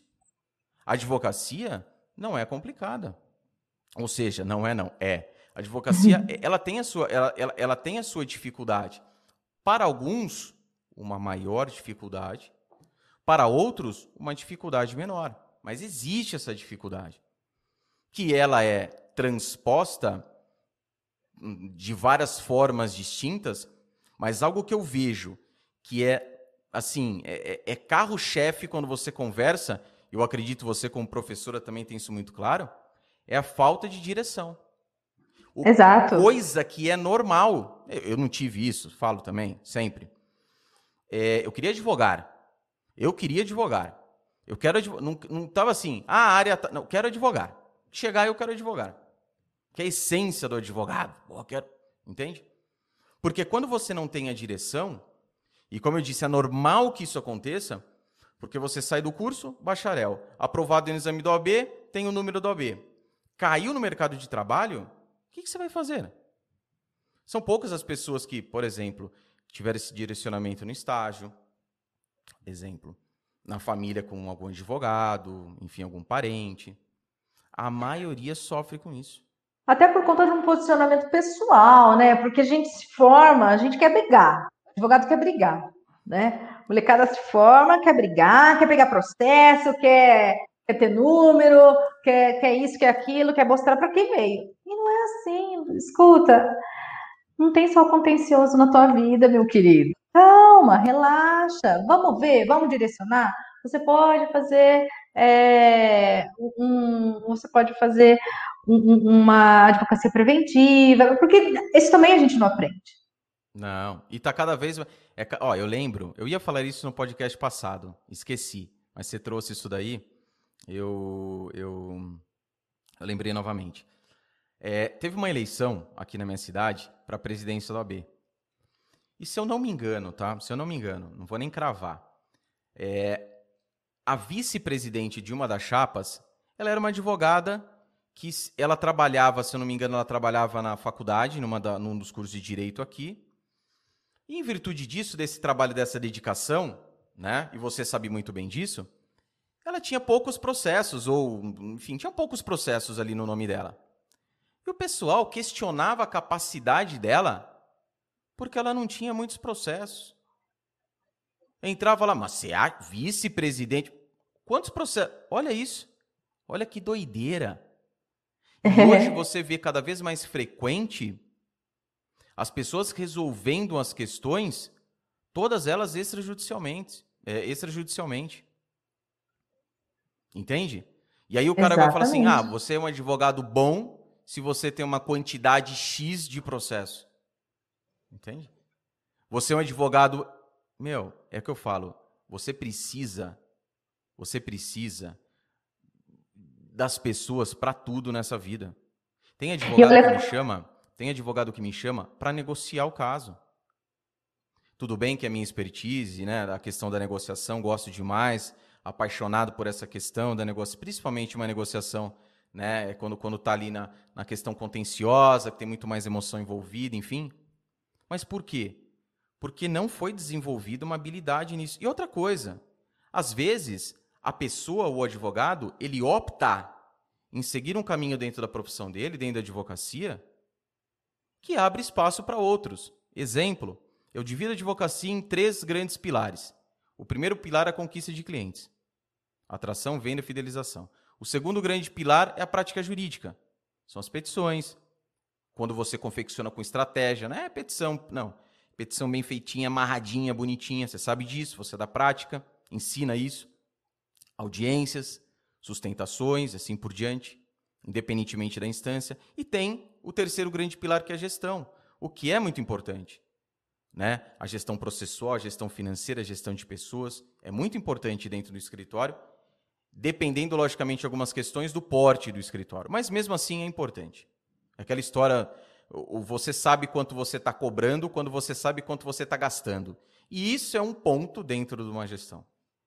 Só que no decorrer da no começo você vai fazendo isso meio aos trancos e barrancos. É só você. Você é o exército de um homem só. Só você. Você vai crescendo, vai evoluindo. E chega num determinado momento, por exemplo, que você fala assim, cara, eu tive, porque você teve contato com esses três pilares, e você se identificou, por exemplo, mais com a questão da prática. Pô, eu gosto mais da questão da prática. Só que para ter a prática, você precisa, para que a coisa encaixe, você precisa de clientes. Porque sem clientes você não consegue desenvolver sua prática. E desenvolvendo a prática com clientes, você tem grana entrando, movimentação de processo, você precisa o quê? Da gestão. E é um termômetro que quando você chega nesse momento que a gente falou que também da estagnação, aí você vai direcionar. Por que eu quero fazer da advocacia? Eu vou focar na gestão. Vou trazer dois, três associados para que eles cuidem da parte prática. E tem um sócio meu aqui que ele vai ficar focado na conquista. Você fecha a sua advocacia. Você tem possibilidade. E veja que eu não estou falando de estrutura grande, não. Você pode ter três pessoas, um para cada frente. Pode ser assim. Sim. Entende? E olha que engraçado essa coisa de número, né?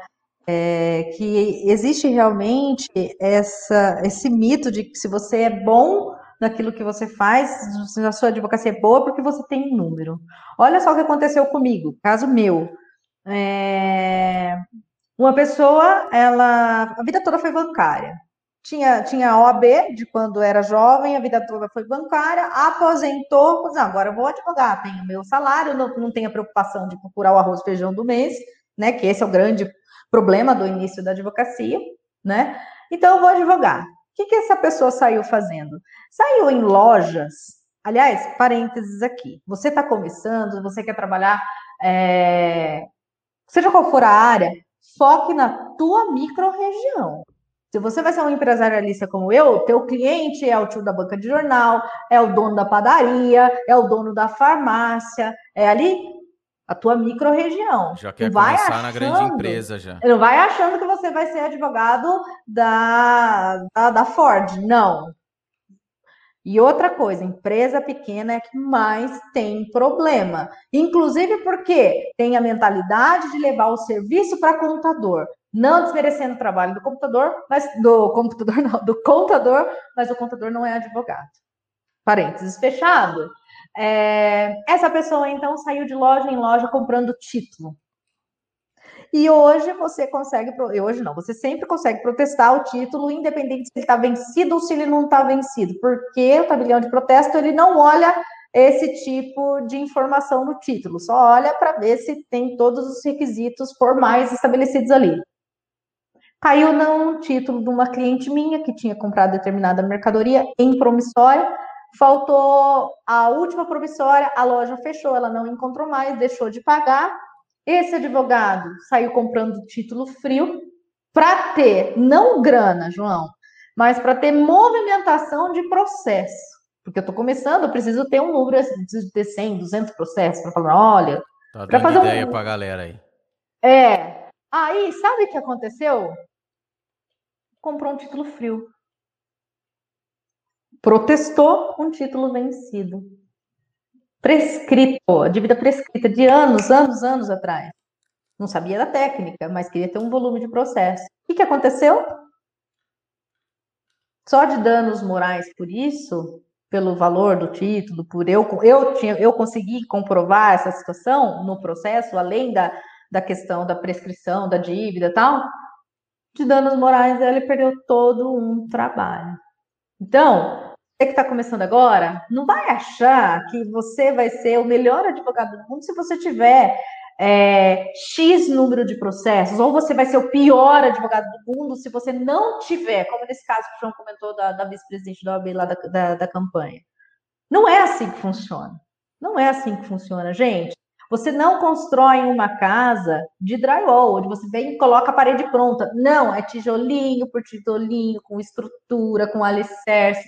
A tua carreira tem que ser muito bem estruturada. Porque o que, que você vai levar, meu querido?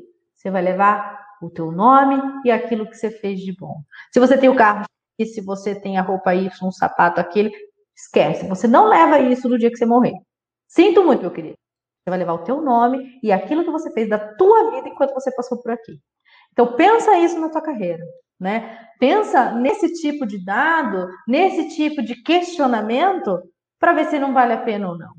Claro que nós temos as condições de quem precisa, de quem tem. Nós temos muito pessoas que trabalham e que precisa, é, que, que se for, tem, às vezes é a primeira pessoa que está fazendo a faculdade, que precisa ser o arrimo da família. A gente tem tudo isso mas faça da sua carreira a sua é, o espelho da sua alma.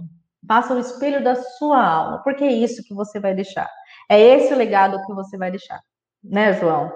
É, isso é importante para é, não somente a questão da imagem, e, é, mas também para ajuda, né? Aquilo que você vai fazer para o seu cliente, sempre fazer da melhor forma possível, independentemente de quanto que você cobra aí de, de honorários. É algo que é, eu tinha uma professora um tanto quanto fora da fora nem da curva da linha, ela era meio doidona. E ela, e ela falava umas coisas assim meio pesadas. Acho que ela veio, já colocaram ela no primeiro, no primeiro ano. Nosso tempo era anual, não era semestre, né? Uhum. E ela falava assim que você tem que dormir consciência tranquila, mas dormir em colchão bom. Entende? Então ela já dava assim que é aquela coisa, cada um tem é, a sua moral, a sua ética, como nós falamos aqui. É, sabemos o que é certo e o que é errado. Erramos, é, erramos muitas vezes, muitas vezes não. Podemos errar conscientemente, mas por uma necessidade, por exemplo. Ninguém está na vida do outro para saber né? É, erramos por falta de conhecimento. E hoje em dia, falta de conhecimento, lá quando a gente começa a falta de conhecimento, erro, era uma coisa que doía, doía. Eu errei muito por falta de conhecimento. E aquilo doía, principalmente se você é uma pessoa que se cobra. Né? Mas hoje, com a quantidade de informações, informações que eu falo o seguinte: informa, temos muitas, mas informações corretas de pessoas que você acredita que realmente possam te ajudar, que falem a real para você, que não fiquem te adulando, passando a mão na cabeça, que vão ser firmes com você, mas ao mesmo tempo naquela firmeza de te, porra, te colocar para baixo, mas pelo contrário, aquela coisa para te impulsionar. O poder que você tem. Porque o advogado ele tem um poder em mãos muito grande. Você ser um, um, um operador onde o seu trabalho é essencial né, para garantir aquilo para o paciente. Eu conversava com um advogado essa semana, um amigo, e ele falando das questões né, que nós, do momento que nós estamos vivendo, de famílias é, internando os seus é, familiares em hospitais privados, porque não há mais vaga em hospitais públicos, e ele garantindo esse direito na justiça. Isso é fabuloso. Né? E é um papel desempenhado pelo advogado. Eu dando exemplo dessa área do direito médico, no caso, que é a especialidade desse advogado. É, mas independente da, independentemente da sua área de atuação. Então é coisa que a gente tem sim que é, pensar mais com cuidado. É, essa questão de números, ela é, os números eles encantam, realmente eles encantam, mas a gente tem que ter, como nós falamos aqui, o senso crítico de saber se isso realmente tem uma relevância ou não. Enfim, e conduzir a advocacia com é, é, os ensinamentos dos mais experientes. Eu busco conhecimentos de pessoas mais experientes do que eu até hoje e vou, espero continuar buscando, seja dentro do direito ou não, porque eu sei eu tenho muito que evoluir, eu tenho muito mais conhecimento do que é, é, boa parte dos advogados, mas tenho pouco conhecimento comparado a tantos outros advogados. Ah, sim, sim. E, e a advocacia, é, é, é, a direção é o que é que você quer para a sua profissão, da sua profissão. Sim, e, e, não ter vergonha, né, João? Não ter vergonha de procurar, de buscar ajuda, de perguntar. Ontem mesmo, ontem, terça-feira, eu mandei uma DM para uma professora do Rio de Janeiro ela faz um trabalho muito legal de assinatura de conteúdo de direito empresarial, só que ela fala de coisas para advogados que aqui na minha região eu não tenho. Aqui em Marília não tem mar, ela fala muita coisa de aduana, ela fala muita coisa de direito concorrencial, que a gente não vê aqui no, no interior do advogado, porque o nicho acaba sendo menor, né? É, enfim, eu mandei uma DM para ela e falei assim: olha, eu gosto muito do seu trabalho, eu sou fulana de tal, eu quero muito ser sua aluna. Eu falei assim, e eu, eu já lasquei, ó, não estranhe que eu é, sou professora de direito empresarial e quero ser a sua aluna. Mas é porque você aborda os mesmos conteúdos que eu abordo de uma com conhecimento que eu não tenho, com, com uma prática que eu não tenho. Então, por que não? É vergonhoso você buscar conhecimento? Não é. Não, não é. Não é, João? Então, assim, tem que ir, tem que ir, tem que buscar, tem, tem, tem que se estruturar. E jogando limpo sempre, né? Eu falo Sim. muito isso, eu sou. É, uma coisa que eu aprendi com a vida é ser, é, é ser assim, é, é cristalino ao cubo. Entende? Então, é, deixa que nem você falou, né? Sempre deixar claro o porquê daquilo que você está fazendo. Porque a pessoa na outra ponta ela pode falar, puta, mas será, meu? Mas preto no branco, qual é o seu objetivo com aquilo? Ah, é, é, pô, eu tenho, tô fazendo tal coisa aqui porque eu quero montar um exemplo, né? Que eu quero montar um curso igual ao seu. Chegar a abrir para a pessoa, falar assim, o meu objetivo é esse. Tudo bem para você? Eu, a partir dali não, tudo bem, tá tudo tranquilo. Entende? Eu tive é, pessoas que, que passaram. Eu tive advogados que passaram, é, que, que, que, me procuraram, e depois você vai ficando mais calejado, né? Caí em algumas ciladas aí com advogados que chegava assim, meu, comendo pelas beiradas. Você tá naquela fase lá também que você tá começando, né? Você tá, né? É, a galera, puta vida, meu, que sensacional, pô, vou assisto, dá, dá, dá. E a pessoa vem só cevando, cevando, a hora que você vê, tá lá. Entende? Tá lá. Aconteceu isso, porra. Ah, eu, nome, eu falei. O nome no canal no YouTube era. Era quase a mesma coisa, entende? Então, assim, umas questões que, que a gente passa, né? Mas aí fica outra, outra sugestão para vocês que estão assistindo, que estão ouvindo. Sejam claros. Não somente com o cliente de vocês, mas, claro, na vida. Na vida, qualquer coisa. Entende? Qualquer coisa. Qualquer Interrompe coisa. um monte de telefone sem fio, né? E falei para a pessoa, falei assim, olha, eu gosto do teu trabalho, você ensina muito, eu quero ser sua aluna. É claro que do teu conteúdo, eu vou tirar conteúdo para os meus. Eu, no, no, no, João, eu, sem, sem brincadeira, eu tô aqui com um papelzinho na mão. Dessa nossa conversa, eu já tirei uma ideia, algumas ideias que eu quero implementar. A gente a tira, pessoa... a vida é troca, isso é networking. Claro, e, e falei para a pessoa, Tá tudo bem para você? Eu sou fulano de tal, eu trabalho com ensino, eu vou fazer lançamento, eu quero o teu conteúdo para eu aprender mais. Porque ela é o tipo de professor que atende aquele nicho que eu não vou atender, que é o grande advogado que trabalha num grande escritório e que o como você falou, o Pinheiro Neto não vai querer tirar o cangote do tio da padaria, não. né? Eu falei, tudo bem com você? Ela falou, não, tudo bem, vamos embora, para mim não tem problema nenhum. Fico até lisonjeada de saber que tem outros professores me procurando para aprender comigo. Não, isso é ótimo. Essa, essa questão, essa clareza, é coisa assim que. É mais uma que a gente fala, né? Ah, se eu tivesse, se eu soubesse. Ah, mas isso é uma questão, é uma questão que é, é da pessoa. São situações completamente diferentes quando a gente fala, quando você não sabe onde você está pisando né, que é o começo da advocacia, por exemplo. Ou se você, por exemplo, hoje muda de área, você vai para uma área nova, aquela área, um exemplo aqui, mas aquela área ela tem as suas especificidades. Que área, pô, sou, sempre fui criminalista. Resolvi para o direito tributário. O tributário ele tem as suas peculiaridades. Que você, mesmo com 20 anos de, de direito criminal, você vai, vai, vai, dar uma patinada ali. É, você muita coisa você vai patinar, outra você vai saber, mas muita você não vai saber também.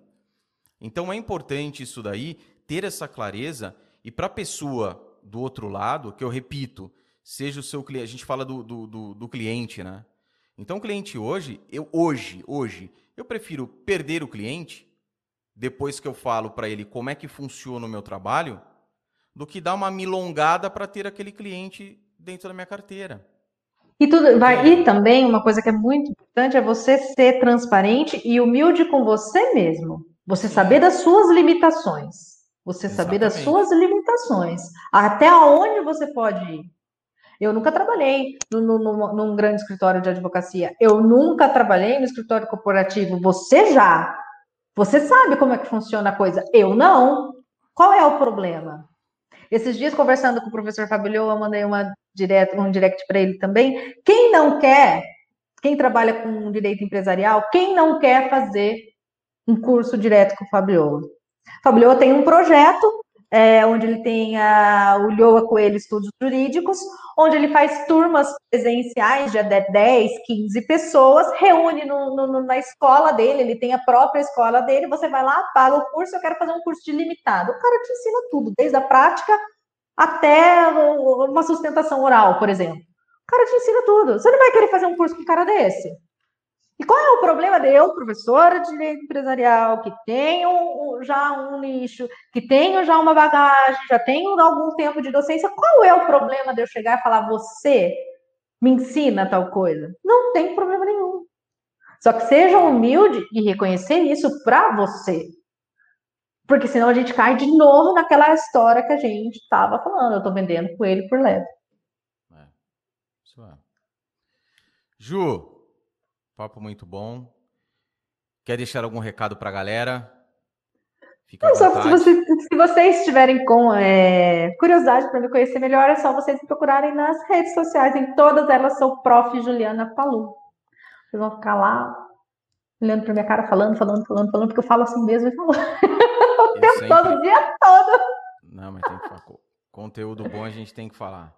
Abaixo na descrição tem o endereço tá, do perfil da Juliana no Instagram.